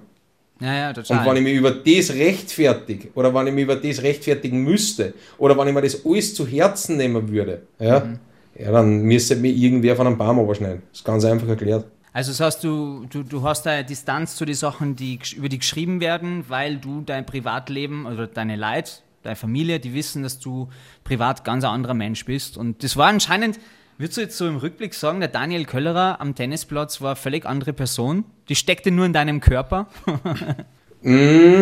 Also wenn ich ganz ehrlich sagen soll, habe ich meine Frau um 10 Jahre spät kennengelernt. Du glaubst, mit deiner Frau früher wäre die Tenniskarriere Ja. auch ganz anders verlaufen? Ja, definitiv, ja. Wie hat sie die gebändigt? Oder wie lange habt ihr ihr noch, oder wie lange wart ihr schon zusammen, bis du dann quasi der Tenniskarriere hast beenden müssen? Na gar nicht mehr. Sie hat mich, sie hat mich kennengelernt, wie ich in Wirklichkeit Ah, erst danach? äh, am Abgrund war. Ja. Ah, okay. Ähm, jetzt sind wir acht Jahre zusammen. 2.2.2014 war das. Okay, gut. Ähm, das Jahr 2010 hat damit geendet, dass du dein äh, Handgelenk hast operieren müssen. Ähm, hast dann im März aber 2011 nochmal ein Comeback gegeben. Und dann ähm, hast deine letzten Profititel geholt und dann plötzlich 2011 steht da dieser Verdacht des Wettbetrugs. Dann Ähm, habe ich das wichtigste Match meines Lebens verloren. das, das quasi die vom Tennis immer für alle Zeit ausgeschlossen hat. Weil du gesagt hast jetzt gerade eben, dass du da am Abgrund gestanden bist. Ähm, wie hart war die Zeit? Wie würdest du die jetzt rückblickend fast zehn Jahre später nochmal analysieren? Also ganz offen und ehrlich gesagt, ähm, man, ihr werdet es wahrscheinlich wissen, weil ihr recherchiert habt. Viele Zuhörer werden es wahrscheinlich nicht wissen. Ähm, ist ja meine Mutter 2009 verstorben und ich habe halt dann in äh, irgendeiner Nacht, wo ich stark betrunken war, meinen Vater angerufen und habe ihm gesagt, dass ich jetzt zu meiner Mutter gehe. So schlecht ist es mir damals gegangen. Also es ist, pff, da hat mir eigentlich auch, ja, da hat mir eigentlich auch meine Tochter nicht so wirklich irgendwie am Leben halten zu dem Zeitpunkt. Hat, wie gesagt, das mit dem Ausspucken ist mir halt passiert mit ihrem Kinderwagen. Ne? Ist natürlich nicht so lässig. Wenn du weißt, okay, du hast nichts gemacht, wirst angespuckt, wildfremde Leute wünschen deinen Tod, ist natürlich nicht so cool. Das war die Situation auf der Straße, von der du gesprochen hast. Mhm. Du bist da mit dem Kinderwagen unterwegs gewesen in Linz und es hat die jemand angespuckt. Ja, zwei Typen, die was bei der Bushaltestelle gestanden sind, mitten auf der Landstraße. Ne? Wahnsinn. Ja, die Sperre ist ja zwei Wochen, äh, also das Urteil vom Kass ist ja zwei Wochen vor ihrer Geburt gekommen, ne? am 31.05. Und sie ist am 16.06. gekommen. Wow. Da ist natürlich schon anfangs einmal die Welt stillgestanden, wie die Kleine da war. Da habe ich rundherum schon alles vergessen. Ja, vor allem, du Aber hast da halt funktionieren nur- müssen als Papa in dem Moment. Ja, ja, das schon und das habe ich auch, glaube ich, ganz gut gemacht. Aber es ist halt dann, ja, das ganze Kartenhaus mit der Sperre, das war ja nicht alles. Ne? Ist ja dann weitergegangen, dass halt die Mama von der Kleinen weg war in einer Nacht- und Nöbe-Aktion, dann habe ich die Kleine nicht mehr gesehen. Es war natürlich alles dann, es ist alles, alles zusammengekommen. Die Kurve habe ich gekriegt, wie ich meine jetzige Frau kennengelernt habe. Ich war vorher später. schwerstens, ich war, ja, zweieinhalb Jahre später Ja. war schwerstens depressiv. Ähm, hab dann, wie gesagt, hab die Kleine dann nicht gesehen, hab mir alles übers Gericht erstreiten müssen, was natürlich auch viel Kraft gekostet hat und ähm, ja, war halt in Wirklichkeit immer nicht so, aber der Teilzeitpapa, ja. Ich hab's jeden Tag, also ich hab's jeden Dienstag gesehen, aber immer nicht der Vertreib bis um 7 Uhr, am Wochenende, am Samstag immer nur von 10 Uhr bis um 6 Uhr. Das war halt die Zeit, wo ich, wo ich halt gelebt habe. Und in der anderen Zeit habe ich halt nicht da, bin ich nur dahin gesandelt. Naja, gut, ein Berufsverbot quasi auferlegt, auch nicht gewusst, was du jetzt sonst nur so machen sollst. Du warst ja in der Blüte deiner, deiner Jahre, ne? Eigentlich voll im Soft, Ja, das stimmt, ja. mit einer, mit einer großartigen Karriereaussicht und dann das. Ja, Es war schon dann alles ein bisschen viel auf einmal, ja. Ja, 2014 habe ich mich halt dann am Anfang des Jahres, wie ich halt sie kennengelernt habe, habe ich mich halt erfangen dann. Wie wichtig Frauen im Leben sind, oder? Mhm. Aber wie viel das da kosten können. Naja, ich wollte gerade sagen, wie wichtig die richtigen Frauen im Leben Ja, sind. ja. Das, Absolut, das ja. ist, weil sonst sagst du nur, hey, weißt Wie schaut, Genau, das dann sage ich Leben, nur, hey, wie schaut das Leben von Daniel Köllerer jetzt 2022 aus? Würdest du sagen, du hast die völlig rehabilitiert, die Öffentlichkeit geht anders auf die zu, du wirkst extrem geläutert? Also nochmal vielleicht, äh, der eine Satz sei erlaubt zum, zum Verdacht des Wettbetrugs und zu der lebenslangen Sperre. Du kannst mit Fug und Recht behaupten, du hast keinen Wettbetrug begangen. Nein.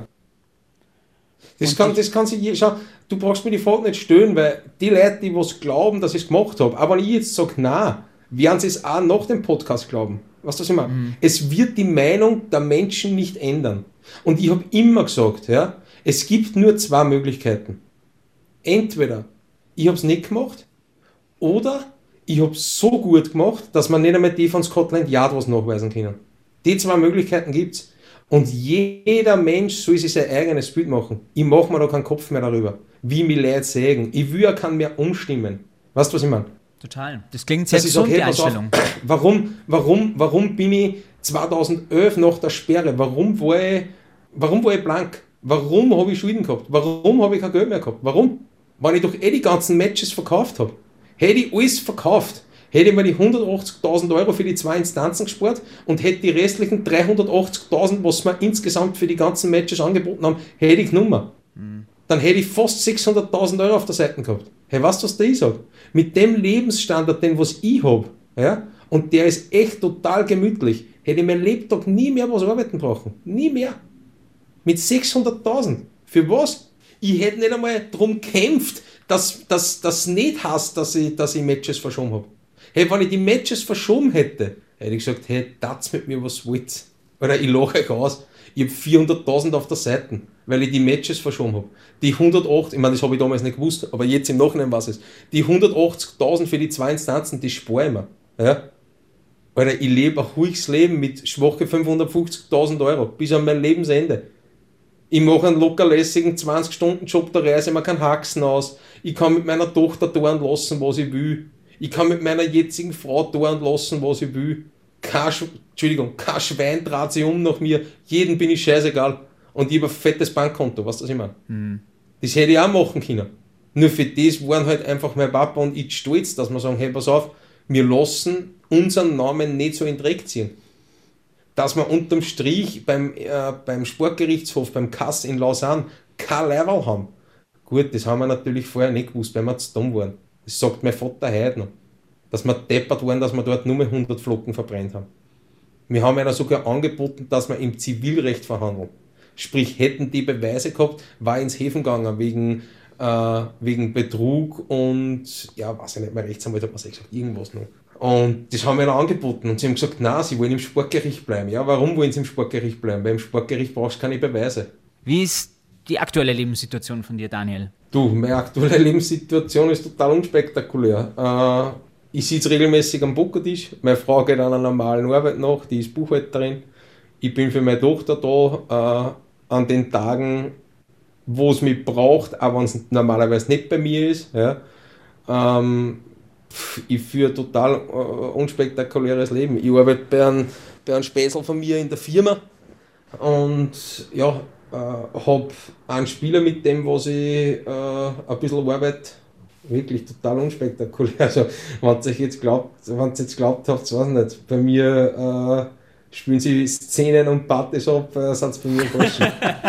ihr könnt, ihr könnt dann am Wochenende gerne mal vorbeikommen auf Rippal und an Netflix oben. Aber wenn ihr fragt, ob wir irgendwo hingehen, einen richtigen Zieger machen, äh, bin ich der Falsche, dann müsst ihr einen anderen fragen. Die Zeiten sind vorbei. Aber ich glaube, nach, äh, nach deinem Fall oder, oder war das parallel, sind ja dann auch die, die Regeln bei, bei, für diese Wetterei geändert worden. Ich glaube, man kann jetzt gar nicht mehr auf Niederlagen eines Spielers wetten, oder? Du fragst mich zu viel, ich habe keine Ahnung, ich weiß nicht, ich weiß wirklich nicht. Sie sind ja selber schuld mit dem ganzen Wetten. Ich habe damals bei der ATP angefragt, ob ich einen Wettanbieter als Sponsor haben darf. So ist ja die ganze Scheiße losgegangen. Ich hätte Bet at Home, Bet at Home wollte mich sponsern. Die waren äh, Sponsor beim ER Generalis in Linz. Und die wollten mich dann sponsern. Und wir haben bei der ETB angefragt und haben gesagt, nein, äh, die Spieler dürfen mit den Wettanbietern nichts zu tun haben. Okay, so. Zwei Monate später spiele ich Zagreb, ja, ist der Hauptsponsor Bet at Home. Da wollte man denken, was nicht, wollt ihr mir herkriegen? Weißt, wir dürfen von denen kein Sponsorgeld nehmen, die lassen sich aber das ganze Turnier finanzieren. Und das war halt dann auch so eine Geschichte. Ja. Die Aussage, ja, wie zum Beispiel, dass die ATP die größte Mafia ist, die hat mir halt 10.000 Dollar gekostet. Ja. Nur das habe ich ihm halt, das habe ich ihm knallhart, habe ich ihm das ins Gesicht gedruckt. Aber wie gesagt, Alter, ihr seid die größte Mafia auf der Welt. Die Mafia besteht aus drei, aus drei Buchstaben. A, T, P. Ja, das, ja, das hören sie natürlich nicht sagen, wahrscheinlich so, ja, nicht gerne. Ja, dann hat es gesagt, das kannst du nicht sagen, das kannst du nicht sagen, so was heißt, das kann ich nicht sagen. Sag ich, mir hat meine Mama und mein Papa immer gesagt, wenn ich was zum Sagen habe, kann ich alles sagen, wenn es die Wahrheit ist. Weil das ist fix die Wahrheit. Weil ihr seid die korruptesten Schweine von allen. Von allen. Nicht die Spieler, die was ähm, Wettangebote annehmen. Ja? Das sind nämlich dann meistens die ärmsten Schweine. Ich habe dann nach meiner Sperre, ich nenne da jetzt keinen Namen, mit einem Spieler gearbeitet, der war schon auf unter 300, dann war er lang verletzt, dann ist er zu mir gekommen und hat gesagt, hey, ich weiß, du hast das Know-how, ich möchte weiterkommen, als was ich war. Und ja, dann haben wir angefangen zum Trainieren und der wollte immer auf Turniere fahren. Der hat natürlich nie was gemacht, für das war er viel zu ehrlicher Teufel. Ja? Nie hat der was gemacht. Nur bei dem war es so, der ist dann nach Südamerika geflogen und er hat gewusst, wenn er von den ersten vier Turniere nicht mindestens zwei gewinnt und ein Semifinale spielt, dann kann er die nächsten zwei Wochen, also die letzten zwei Wochen, Wochen 5 und 6 nicht mehr spielen. Und das ist natürlich für die ganze Wettmafia, ja, sind solche Spieler normalerweise gefangen zu fressen. Der, mhm. was mit dem Rots rafft, der was sagt, hey, ich kann mir jetzt zwei Wochen leisten, wenn ich das erste Turnier gewinne, kann ich vielleicht sogar, und im Doppel ein Semi spiele, kann ich vielleicht sogar nur ein drittes Turnier spielen. Ja? Und das ist natürlich für die sind das Opfer. Für die sind das, das, das sind Opfer für die. Weil die speisen dem in kleinen Geld an, der weiß, okay, er kriegt einen Tausender, wenn er das Turnier gewinnt, und wenn er erste Runde verliert, kriegt er 2000. Steuerfrei. Weißt du, das immer? Ja, das heißt, die Euro, suchen aber die Euro aus, ja? und nicht der, ja, sicher. Mhm. Ja, sicher. Boah. Aber und einige, zu mir ist wie beim Fischen, einige werden schon beißen. ja, aber, aber wie sie halt zu mir gekommen sind, das darf mir nicht fragen. Ihr dürft mir auch nicht fragen, wie, wie ich mein erstes Angebot gekriegt habe. Wie gesagt, das ist die Chennai-Geschichte. Die Hunde haben mich angerufen, von viel über sechs in der Früh im Hotelzimmer. Ja, aber die müssen ja auch recherchieren, die müssen wissen, okay, der könnte unter Umständen, der verpfeift ja, gut, die werden, ja, die werden, naja, die werden wahrscheinlich, ich meine, äh, das steht jetzt einmal außer Frage. Was, und das ist das, was ich ganz am Anfang einmal gesagt habe, ja. Absichtlich ein Match verlieren, nur wegen einem Gewinner, äh, nur wegen einem Geld, weil das passt ja nicht zu mir. Ich führe mich am Vortag auf wie die größte Sau, dass ich die Partie gewinne und am nächsten Tag schenke ich eine Partie her wegen weiß ich nicht, lächerliche 50.000 Euro. Ich meine, das hört sich jetzt arrogant an. 50.000 Euro ist ein Stammgeld, über das braucht man nicht reden. Nur für einen Tennisspieler, wenn ich jetzt sage, Alter, ich gewinne ein Turnier, dann nehme ich 50.000 mit und weiß ich nicht, 150 Punkte. Alter, das mhm. bringt mir viel mehr langfristig. Was das ich meine? Nein, natürlich. Sicher ist, ge sicher ist geil, wenn du mit der Tasche, wenn mit einer Tasche voller Geld heimfliegst, über das braucht man nicht reden. Nur die Frage ist, A, wie lange geht das gut? Und B, wie lange kannst du überhaupt dein Ranking halten, dass du solche Angebote kriegst? Ich meine, nur dazu, das war für mich nie in Frage gekommen. Ja? Weil wenn ich zu meinem Vater gesagt hätte, hey, pass auf, äh, ich verliere die Partie, dafür komme ich mit einem 50er heim, ja? Das, das, so alt kann ich gar nicht werden, dass man mein Vater nicht eine angerübelt hätte, dass ich beim Tierstock eingeschlagen hätte. Ja, der hätte mir ganz normal erklärt, weil das so haben die wir nicht erzogen. Ja. So haben die wir nicht erzogen dass man bescheißen wegen einem Geld oder sonst irgendwas. Und außerdem, wenn du, glaube ich, einmal damit anfängst, bist du auch in dem Strudel, bist du ja käuflich. Nein, vor allem, nein, ich glaube nicht, glaub nicht, dass du im Strudel bist. Ich glaube, das kann man ich gut vorstellen. Beim ersten Mal fragst du, hey, willst du, du kriegst einen 50er.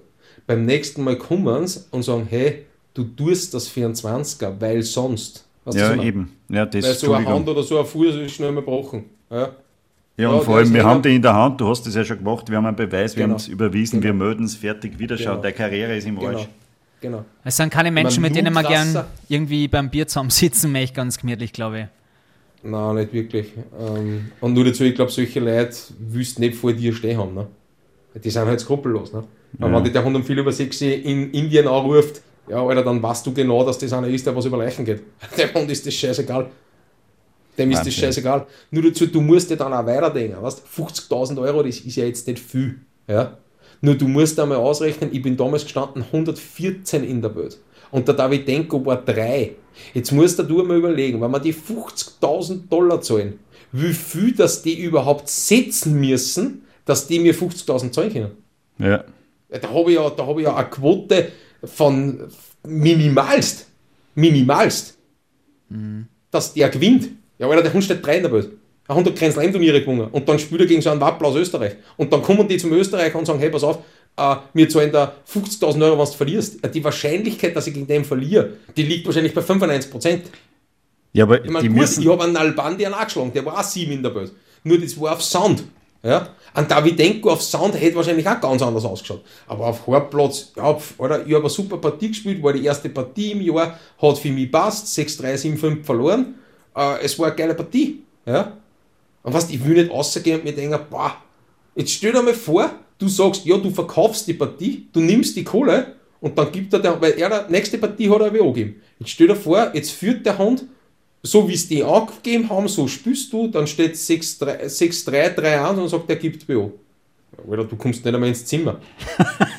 ja, weil die Scheiße, spiel die- weiter, ja, spiel die- weiter, David die-. Hey, bitte spiel weiter, wir verlieren im Jahr. Nein, weißt du, was meine? Hey, du kommst nicht, ja genau, hey, spiel weiter. Das ist nichts mit dem Zeichen, das passt Hey, schon. du kommst nicht einmal bis ins Hotel, weil Das die Hunde sprengen die in Indien im Taxi noch weg. Nein, das kann ich mir vorstellen. Nein, vor allem, Und nein, in solche. Kreise wollte ich nie verkehren, habe ich ich. zum Glück nie verkehrt und werde ich auch mein Lebtag nie verkehren. Das Ja. klingt Ja. absolut nachvollziehbar, ehrlich gesagt. Vielen Dank für diesen ja, unglaublichen Insight-Blick. Also das ist wirklich sind Gedanken, die haben sich der Wolfi und ich bei der Recherche, wie wir, wie wir über die gesprochen haben, so nie gedacht. Ja? Man, man liest erstmal nach und du, du zeichnest das mit einem klaren Bild. Also das ist für uns erstmal nachvollziehbar, würde ich auf jeden Fall sagen. Glaubst du, dass solche Typen wie du dem Tennis ein bisschen abgängen? Es ist halt schon, also, ja, wenn ich mir so einen Medvedev oder so anschaue, der taugt mir halt schon, ne? der ist halt schon geil. Ich meine, sicher, ähm, wie gesagt mich interessiert Tennis nicht mehr, mich interessiert es nicht mehr. Australian Open habe ich natürlich geschaut. Ich wollte halt unbedingt, dass der Medvedev die, die Partie gegen den, gegen den Nadal gewinnt. Und sicher ist das geil, wenn sich der Hund mit, mit dem Publikum anlegt oder sonst irgendwas. Ja. Natürlich ist das, ist das einfach geiler zum Anschauen, als wie wenn da spielt, weiß ich nicht, keine Ahnung, Nadal gegen Nadal. Ja, sicher, der gibt sich die Faust und dies und jenes. Ja, das ist recht schön, aber das ist für mich nicht, der ist für mich nicht authentisch. Ich habe den damals schon nicht mögen, wie ich nur gespielt und jetzt mag ich nur weniger. Was, was hätten sie denn mit dir gemacht? Hast du das gesehen, wie der, wie der Zverev den Schiedsrichterstuhl malträtiert hat? das kann ich da sagen. Ich war nämlich gar nicht erst so weit gekommen bis zum Handshake, weil sobald ich gesagt hätte, er ist ein fucking Idiot, war nämlich der Herr Köller schon disqualifiziert gewesen. That's the fucking Nearline, hat er gesagt. Also die nahe Linie zum Schiedsrichter. Das stimmt schon, ich muss eh sehen, aber okay, hat er es halt nicht gesehen.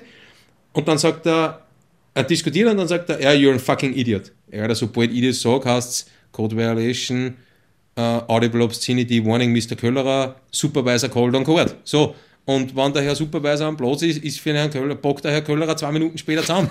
Weil dann hat es Code Violation, Default Köllerer. Danke fürs Gespräch, dann gehe ich beim Match bei duschen, weißt du, was ich meine? So wie du die Sätze jetzt aushaust, äh, scheinst du ja gewisse Erfahrung zu haben, wie die da reagieren. Also das finde ich ganz interessant. Ja. Vielleicht, Wolfi, magst du noch mal ganz kurz erklären, was der Zverev gemacht hat für alle Hörerinnen und Hörer, die es nicht gesehen haben? Naja, nix. Er hat sich über eine Entscheidung aufgeregt, die offensichtlich falsch oder nicht falsch war. Keine Ahnung, kann ich nicht beurteilen. Und hat sich dann, der hat den Schiedsrichter beschimpft und mit dem Schläger mehrmals auf diesen Schiedsrichterstuhl hingedroschen und um ein Haar auch den seine Fürst erwischt. Ja, ich habe mir gedacht, der haut ihm mit dem Fuß an. Ja, aber er hat nicht aufgehört. Er ist dann wieder hier und hat nur mal, nur mal, nur mal drauf und ist dann halt für das Turnier qualifiziert worden und hat jetzt eine Strafe auf Bewährung. Disqualifiziert worden. Disqualifiziert worden, ja, richtig. Und hat Ja, jetzt, ich kann äh, sowas absolut nicht nachvollziehen. Du darfst sowas nie, natürlich, das versteht kein Mensch. Entschuldigung. Hallo. Schiedsrichter, Respektsperson. Ja, absolut. Na, Leute wie du haben das, das, sowas würden die nie machen. Würdest du denn irgendwie rückblickend was anders machen?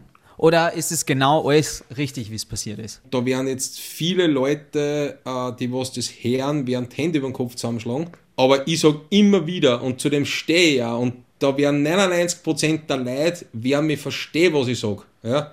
Ich hätte in meinem Leben nichts anderes gemacht. Gar nichts. Wenn ich gewusst hätte im Vorhinein, dass man für was, was man nicht gesperrt wird, äh, für das, was man nicht gemacht hat, gesperrt wird, hätte ich natürlich das Geld genommen. So ehrlich bin ich. Ich habe mit so vielen Leuten gesprochen, am Pokertisch, mit Freund, dies und jenes. Und ich sage, hey, pass auf, du wirst zehn Jahre eingesperrt und nach die zehn Jahren kommst du raus. Du hast deinen Stempel. Du hast deinen Stempel. Ja? Mhm. Und du gehst raus mit null oder du gehst raus unter Anführungszeichen mit einem Haufen Geld. Naja, aber Daniel, ja, jetzt mal ganz ehrlich. Mit einem Haufen Geld. Aber jetzt, ja, mal, jetzt mal ehrlich, wenn ich auf der Straße mhm. einen Hunderter finde, dann habe ich einmal schlechtes Gewissen, dass ich mir den überhaupt einstecke. Ich würde den eher aufs Fundbüro tragen. Hast du schon mal einen Hunderter gefunden? Ich habe den schon mal gefunden und ich habe hab den wirklich aufs Fundbüro tragen, weil ich mir denke, boah, hey, irgendjemand geht das Geld ab oder irgendwie, ja, weiß ich nicht, das Karma schlägt dann das irgendwie ja zurück ja, auf ja, ja, aber das kannst du nicht vergleichen. Das ist ja ganz was anderes. Das ist ah. ja ganz was anderes. Schau, bei mir war es so, ähm, ich habe Matches angeboten gekriegt. Ich habe mich nach der Regel verhalten, wo es Kassen hat. Du musst das zum Rapport bringen, as soon as possible. Das habe ich immer gemacht. Ich habe die ganzen Rapporte unterschrieben. Und unterm Strich, bei meiner Verhandlung, ist mir das alles zu Lasten gelegt worden. Es hat dann auf einmal Kassen, ich bin der große Drahtzieher in Europa.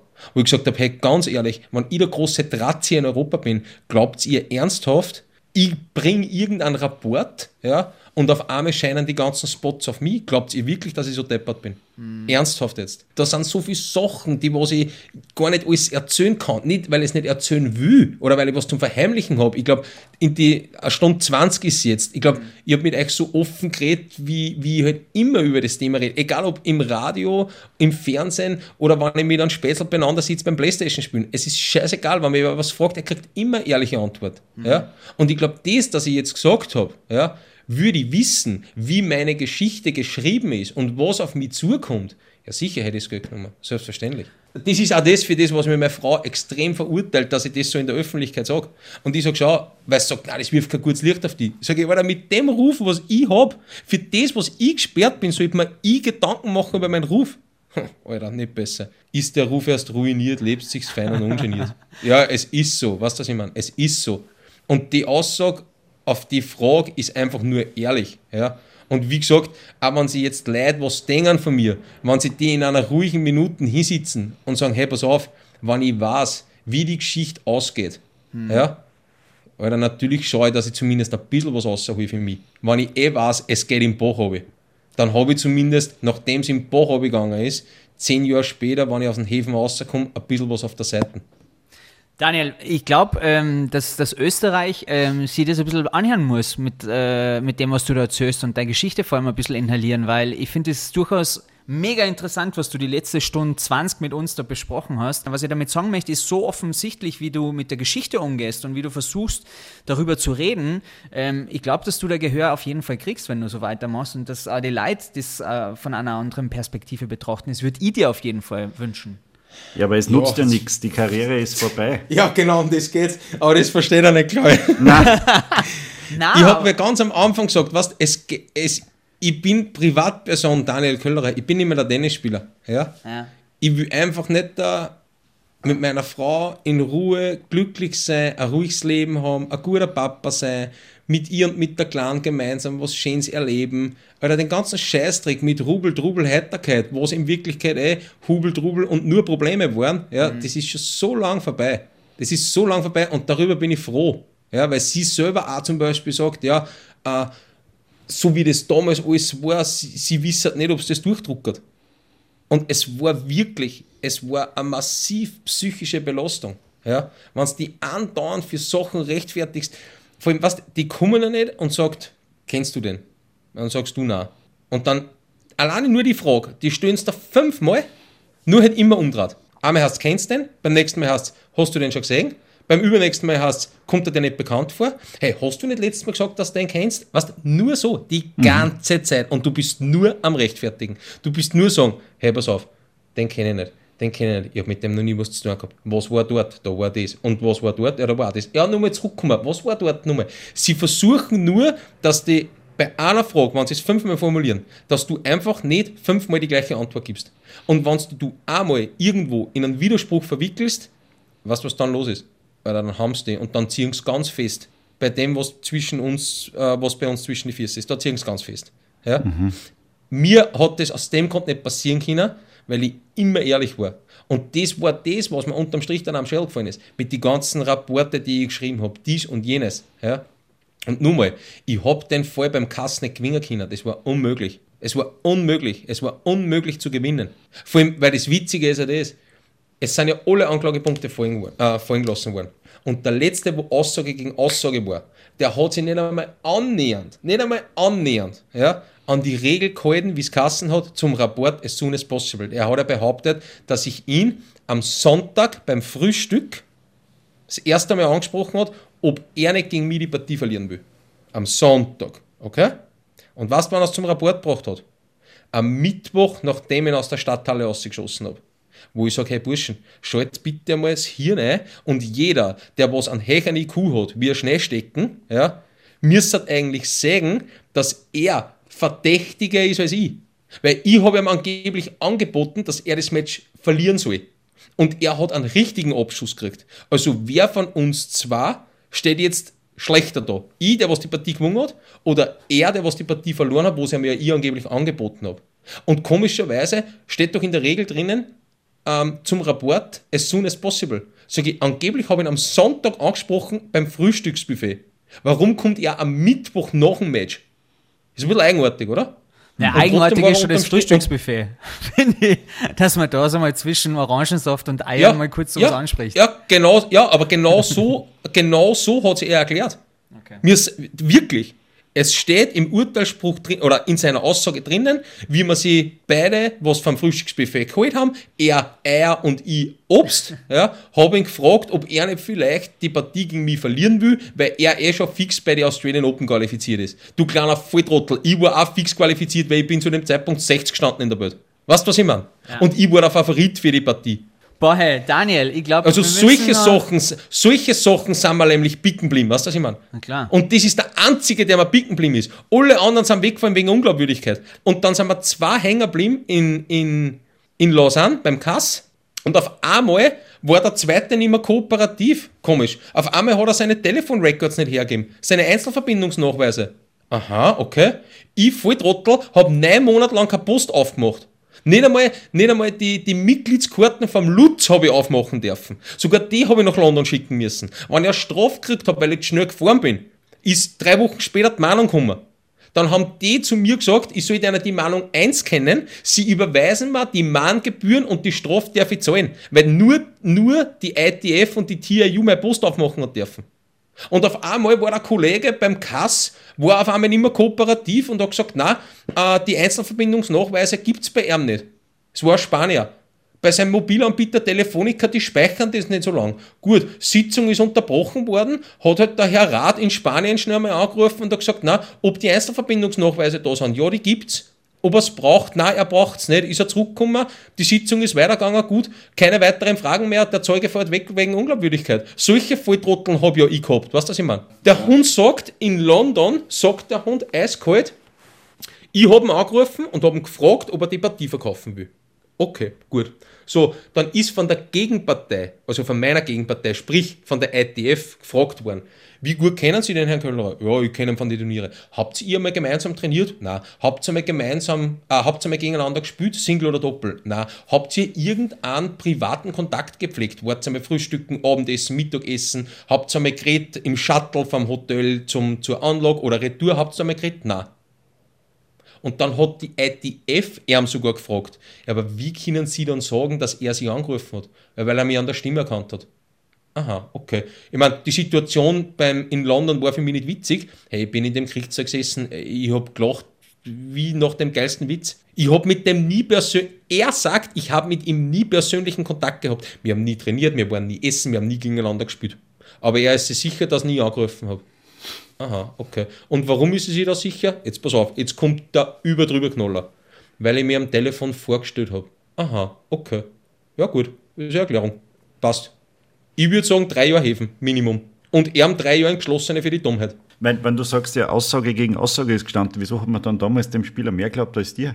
Weil er im Jahr zuvor in seinem Land den Fairnesspreis gewonnen hat. Man muss halt dazu sagen, aus dem Land, wo der Vogel kommt, gibt es zwei Tennisspieler, drei Skispringer und vier Eishockeyspieler. Ah, dann ist wahrscheinlich ein Tscheche. Na, wahrscheinlich ein Finne. Aufgrund des Fairnesspreises hat man ihm mehr glaubt. Genau, Okay. Ja, ähm, im Urteilsspruch steht drinnen, halt auf Englisch, ähm, dadurch er den Fairnesspreis im Vorjahr in Finnland gewonnen hat und mein Fine Record, also mein Strafenkatalog, meine Strafenauflistung, um drei Seiten länger ist als seiner, er aber mittlerweile drei Jahre länger auf der Tour ist wie ich, also drei Jahre länger Profi ist wie ich, ist er glaubwürdiger wie ich.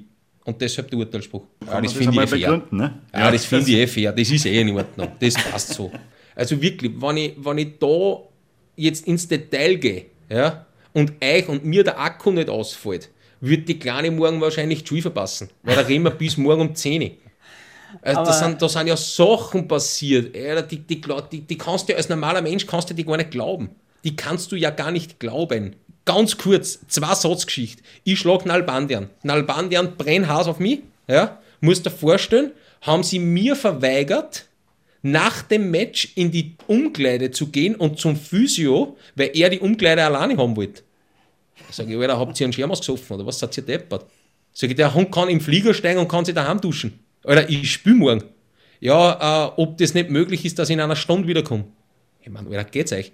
Glaub, glaubt ihr ernsthaft? Weiß ich nicht. Ich sitze mit so auf der Tribüne und schaue äh, der nächsten, weil das war Herren- und Damen-Turnier gemischt. Sag ich, glaubt ich, ich sitze mit so einer Verschwitzte auf Tribüne und schaue mir die Damenpartie an, die was jetzt nach uns kommt. Und dann, wenn der gnädige Herr Albandian fertig ist, ja, mit dem Duschen und mit dem Physio, dann gehe ich rein. Ich meine, rennt's bei euch? Ist bei euch alles sauber, oder? Ja, und dann einen Tag später habe ich eben gegen Alberto Martin gewonnen. Da, ähm, da habe ich Matchbälle abgewehrt im dritten und da waren wir äh, spät in der Früh fertig.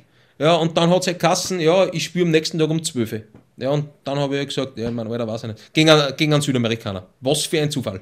Was ja. für ein Zufall, dass ich gegen einen Südamerikaner spiele und sie mich in Mittagshitz stellen, obwohl ich 10 Stunden und 10 Minuten vorher mit der letzten Partie fertig geworden bin. Ja, und dann habe ich gesagt, Alter, ihr seid solche korrupten Schweine. Ihr seid, also die Mafia hat drei Buchstaben, ATB. Ja, that's gonna be a fine 10.000 Dollar. Habe ich gesagt, ja passt, ich sage ich, halt das Preisgeld, du Idiot. Habe ich unter und bin gegangen. Ja, da kommt dann die österreichische Mentalität dann aus. Ich glaube, da können die, die, Südamerikaner dann auch nicht so damit umgehen. Na, aber was der, also alles immer ein bisschen mit, mit Maß und Zü und ja, ja, wie gesagt, ich, ich, ich habe eh oft übers Ziel hinausgeschossen. Über das brauchen wir gar nicht reden. Ich beschwere mich über keine Strafe oder sonst irgendwas. Ich meine, natürlich sind es halt bei mir äh, in den späteren Jahren dann immer weiter in Schmalzdegel eingefahren und immer die, also du hast ja da immer so eine Spannweite. Ja? Du verschierst jetzt einen Ball ja, auf dem Center Court, so dann kann die Strafe sein zwischen 250 und 1000 Euro oder 1000 Dollar. Naja, ich habe mir dann meistens irgendwo angesiedelt zwischen 750 und 900. Ja? Mhm. Ja, wenn jetzt irgendein anderer Vogel am Platz steht, äh, ja, dann kriegt er 250 oder es wird sogar drüber hinwegschaut. Es heißt ja nicht gleich nur, weil du eine Verwarnung kriegst, ja, dass du auch äh, eine Strafe kriegst. Ja? ja, bei mir ist halt keine Verwarnung mehr gegangen ohne Strafe. Ich meine, sicher, ich habe es aber auch ausgereizt oder ich habe es auch über, überreizt, die ganze Geschichte. Über das braucht man nicht reden. Ich habe mir alles selber aufgebaut, über das äh, das brauche ich nicht beschönigen oder sonst irgendwas, ja. aber es ist halt zum Schluss schon immer schön mit dem Darm draufgedruckt worden. Ne? Und wenn es halt irgendwo gegangen ist, ich meine, nicht besser, wie wir geredet haben über Doping, oder welcher normale Mensch wird in sieben Tagen fünfmal Doping getestet? Welcher normale Mensch? Und dann habe ich auch noch den super Fauxpas, dass ich auf den, aus dem Heisel, ich habe vier Stunden nicht können. Ich habe vier, weil äh, es war, das weiß ich auch noch, Center Court Buenos Aires. So, der Gegner nimmt bei 4-3 im dritten ein Medical. So, was tue ich? Ich habe die grandiose Idee und gehe nach 2 Stunden 45 aufs Klo. Okay. So, dann komme ich zurück, die Partie hat nur 4 Stunden dort, auf einmal steht der Hund da mit seinem Folder. Ja, Doping Control. Ja, sage ich, Alter, grandios. Ich war vor einer Viertelstunde. Die ersten zwei Liter, was ich mir jetzt einmal reinlasse, die braucht einmal der Körper, dass er das wieder aufnimmt, was ich jetzt ausgeschwitzt habe. Und die nächsten zwei Liter, sage ich, da kann ich halt dann irgendwann in die nächsten drei Stunden einmal aufs Klo. Jetzt passt es auf. Dauert hat vier Stunden, ich habe dann was gegessen, der Hund rennt auf Schritt und tritt nach, wie so ein Anhängsel. So, dann sage ich, okay, kann, jetzt gib mir den Becher. So, und da haben sie so Dixie-Klos aufgestellt. Jetzt musst du dir vorstellen, jetzt gehe in das Dixie-Klo rein, mach mein Geschäft, bin überglücklich, dass ich den scheiß Balken da erreiche, geh aus, macht der Hund neben mir die Klotür auf und haut mir den Becher runter. Ja, gut, kannst dir vorstellen, was los war. Ja, kannst dir vorstellen, was los war. Ja, Alter, ich hab rotiert. Hey, äh, die Hunde haben mit zwei Straßen weiter noch immer gehört. Ich habe so geschimpft. Ich habe so geschimpft, was er nicht für ein Idiot ist und ob er nicht, äh, ob er keine Tieren daheim hat, weil die hat er jetzt fast ausgerissen. Ey, ich bin mit dem Hund gefahren. Habe ich gesagt, aber das ist jetzt nicht der Ernst. Sag ich, was, was du mir jetzt kannst? Sag ich, du kannst mir zum Arsch lecken. Sag ich, weil ich fahre jetzt ins Hotel. Ja. Ich meine, der muss ja dann bei dir bleiben, bis dass du die, Doping, äh, bis Dopingprobe abgibst. Ne? Oder dann ist der Hund schon bis um zwei in der Früh neben mir in der Hapfen gelegen. Gell? So war es nicht. habe ich gesagt, ja, er muss mitgehen ins Zimmer. Ne? Und natürlich hast du immer ein Doppelzimmer. Habe ich gesagt, ja, Alter, der, die ersten 20 Minuten habe ich einmal stehen lassen, weil ich so angefressen war. Ne? Und ich habe halt meinen Laptop-Taschen im Sessel gehabt, der aber sich da hier sitzen gehabt. Ich habe gesagt, nein, aber da ist mein Laptop-Taschen, der bleibt jetzt stehen. Sag ich, hast die Tier zuerst nicht ausgerissen, sage ich, dann waren wir schon längst fertig und die Geschichte hat sie. Ja, und dann haben wir gedacht, nein, er ist eh ein armer Hund.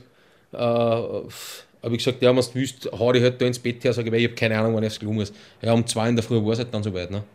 Ja, er wünscht mir jetzt eine gute Nacht, sage ich, Alter, schleicht einfach, ich will ihn nicht sehen. Ja, passt, okay, pass auf. Nächsten Tag spielfrei, dann am übernächsten Tag wieder gespielt, nach der Partie wieder Dopingkontrolle. Äh, Daniel, unglaubliche Einblicke, wirklich. Vielen lieben Dank dafür. Weißt du, was das Positive Gerne. an der Geschichte ist? Dass du quasi jetzt doch so ein Happy End hast mit deiner Family und so, wie du jetzt sprichst und ähm, ja, Ja, mit deiner Tochter. Das klingt danach, als, als hätte sie damit arrangiert eigentlich. Oder ist nur ein Krummel da? Ja, was hast du arrangiert? Irgendwann musst du ja damit arrangieren, was das macht. Irgendwann, äh, natürlich kämpfst du nach der Sperre am Anfang, gibt es einen Weg zurück, wie lange glaubst du, muss ich warten, dass wir vielleicht rehabilitieren, wann, äh, weiß ich nicht, lösen sie die lebenslange Sperre auf und, und sagen, okay, Trainer und so darf es nicht mehr sein, wenn es in Österreich herumgurkst, ist uns das wurscht, weiß ich nicht, nach drei Jahren, nach fünf Jahren, nach zehn Jahren. Ja, nach fünf Jahren habe ich es das erste Mal probiert, ich meine, das war ein halbes Buch, was ich da geschrieben habe als Mail. Ja, und jetzt nach zehn Jahren hat halt der OETV nochmal probiert, ja, und das geht halt nicht. Ja, und mittlerweile, ich habe meinen Seelenfrieden, ja, ist so. Ist so, wie es ist. Und das Leben, was ich jetzt führe, mit dem bin ich zufrieden. Und ich würde sogar sagen, dass ich glücklicher bin, als wie ich noch Profi war. So, Simon, hast du jetzt ein bisschen Einblick ins Tennisgeschäft? Klar, ich fühle mich jetzt wie ein Tennisprofi quasi. Hm, das kann ich mir vorstellen. Wie heißt der Ort in Italien? Äh, Habe ich schon wieder vergessen. Egal. Danke, Crazy Wolfgang. War ein schöner Podcast heute mit dir. Und liebe Hörerinnen, liebe Hörer, eins festgehalten an dieser Stelle. Alles, was ihr jetzt gehört habt, ist die Version vom Daniel Köllerer. Jeder soll sich da sein eigenes Bild drüber machen. Und deswegen finde ich es umso interessanter, was er uns da alles erzählt hat. Ähm, Das ist wie ein Krimi. Das hätte auf jeden Fall genügend Stoff für eine ganze Netflix-Serie. Lieber Wolfgang, das war wieder famos heute, würde ich sagen. Wir hören uns in zwei Wochen schon wieder und dort freuen wir uns auf einen unglaublich sympathischen ehemaligen Skispringer. Thomas Morgenstern ist unser Gast. Richtig, und da freuen wir uns sehr drauf, dass sie der für uns Zeit genommen hat. Thomas Morgenstern in 14 Tagen beim Austro-Podcast.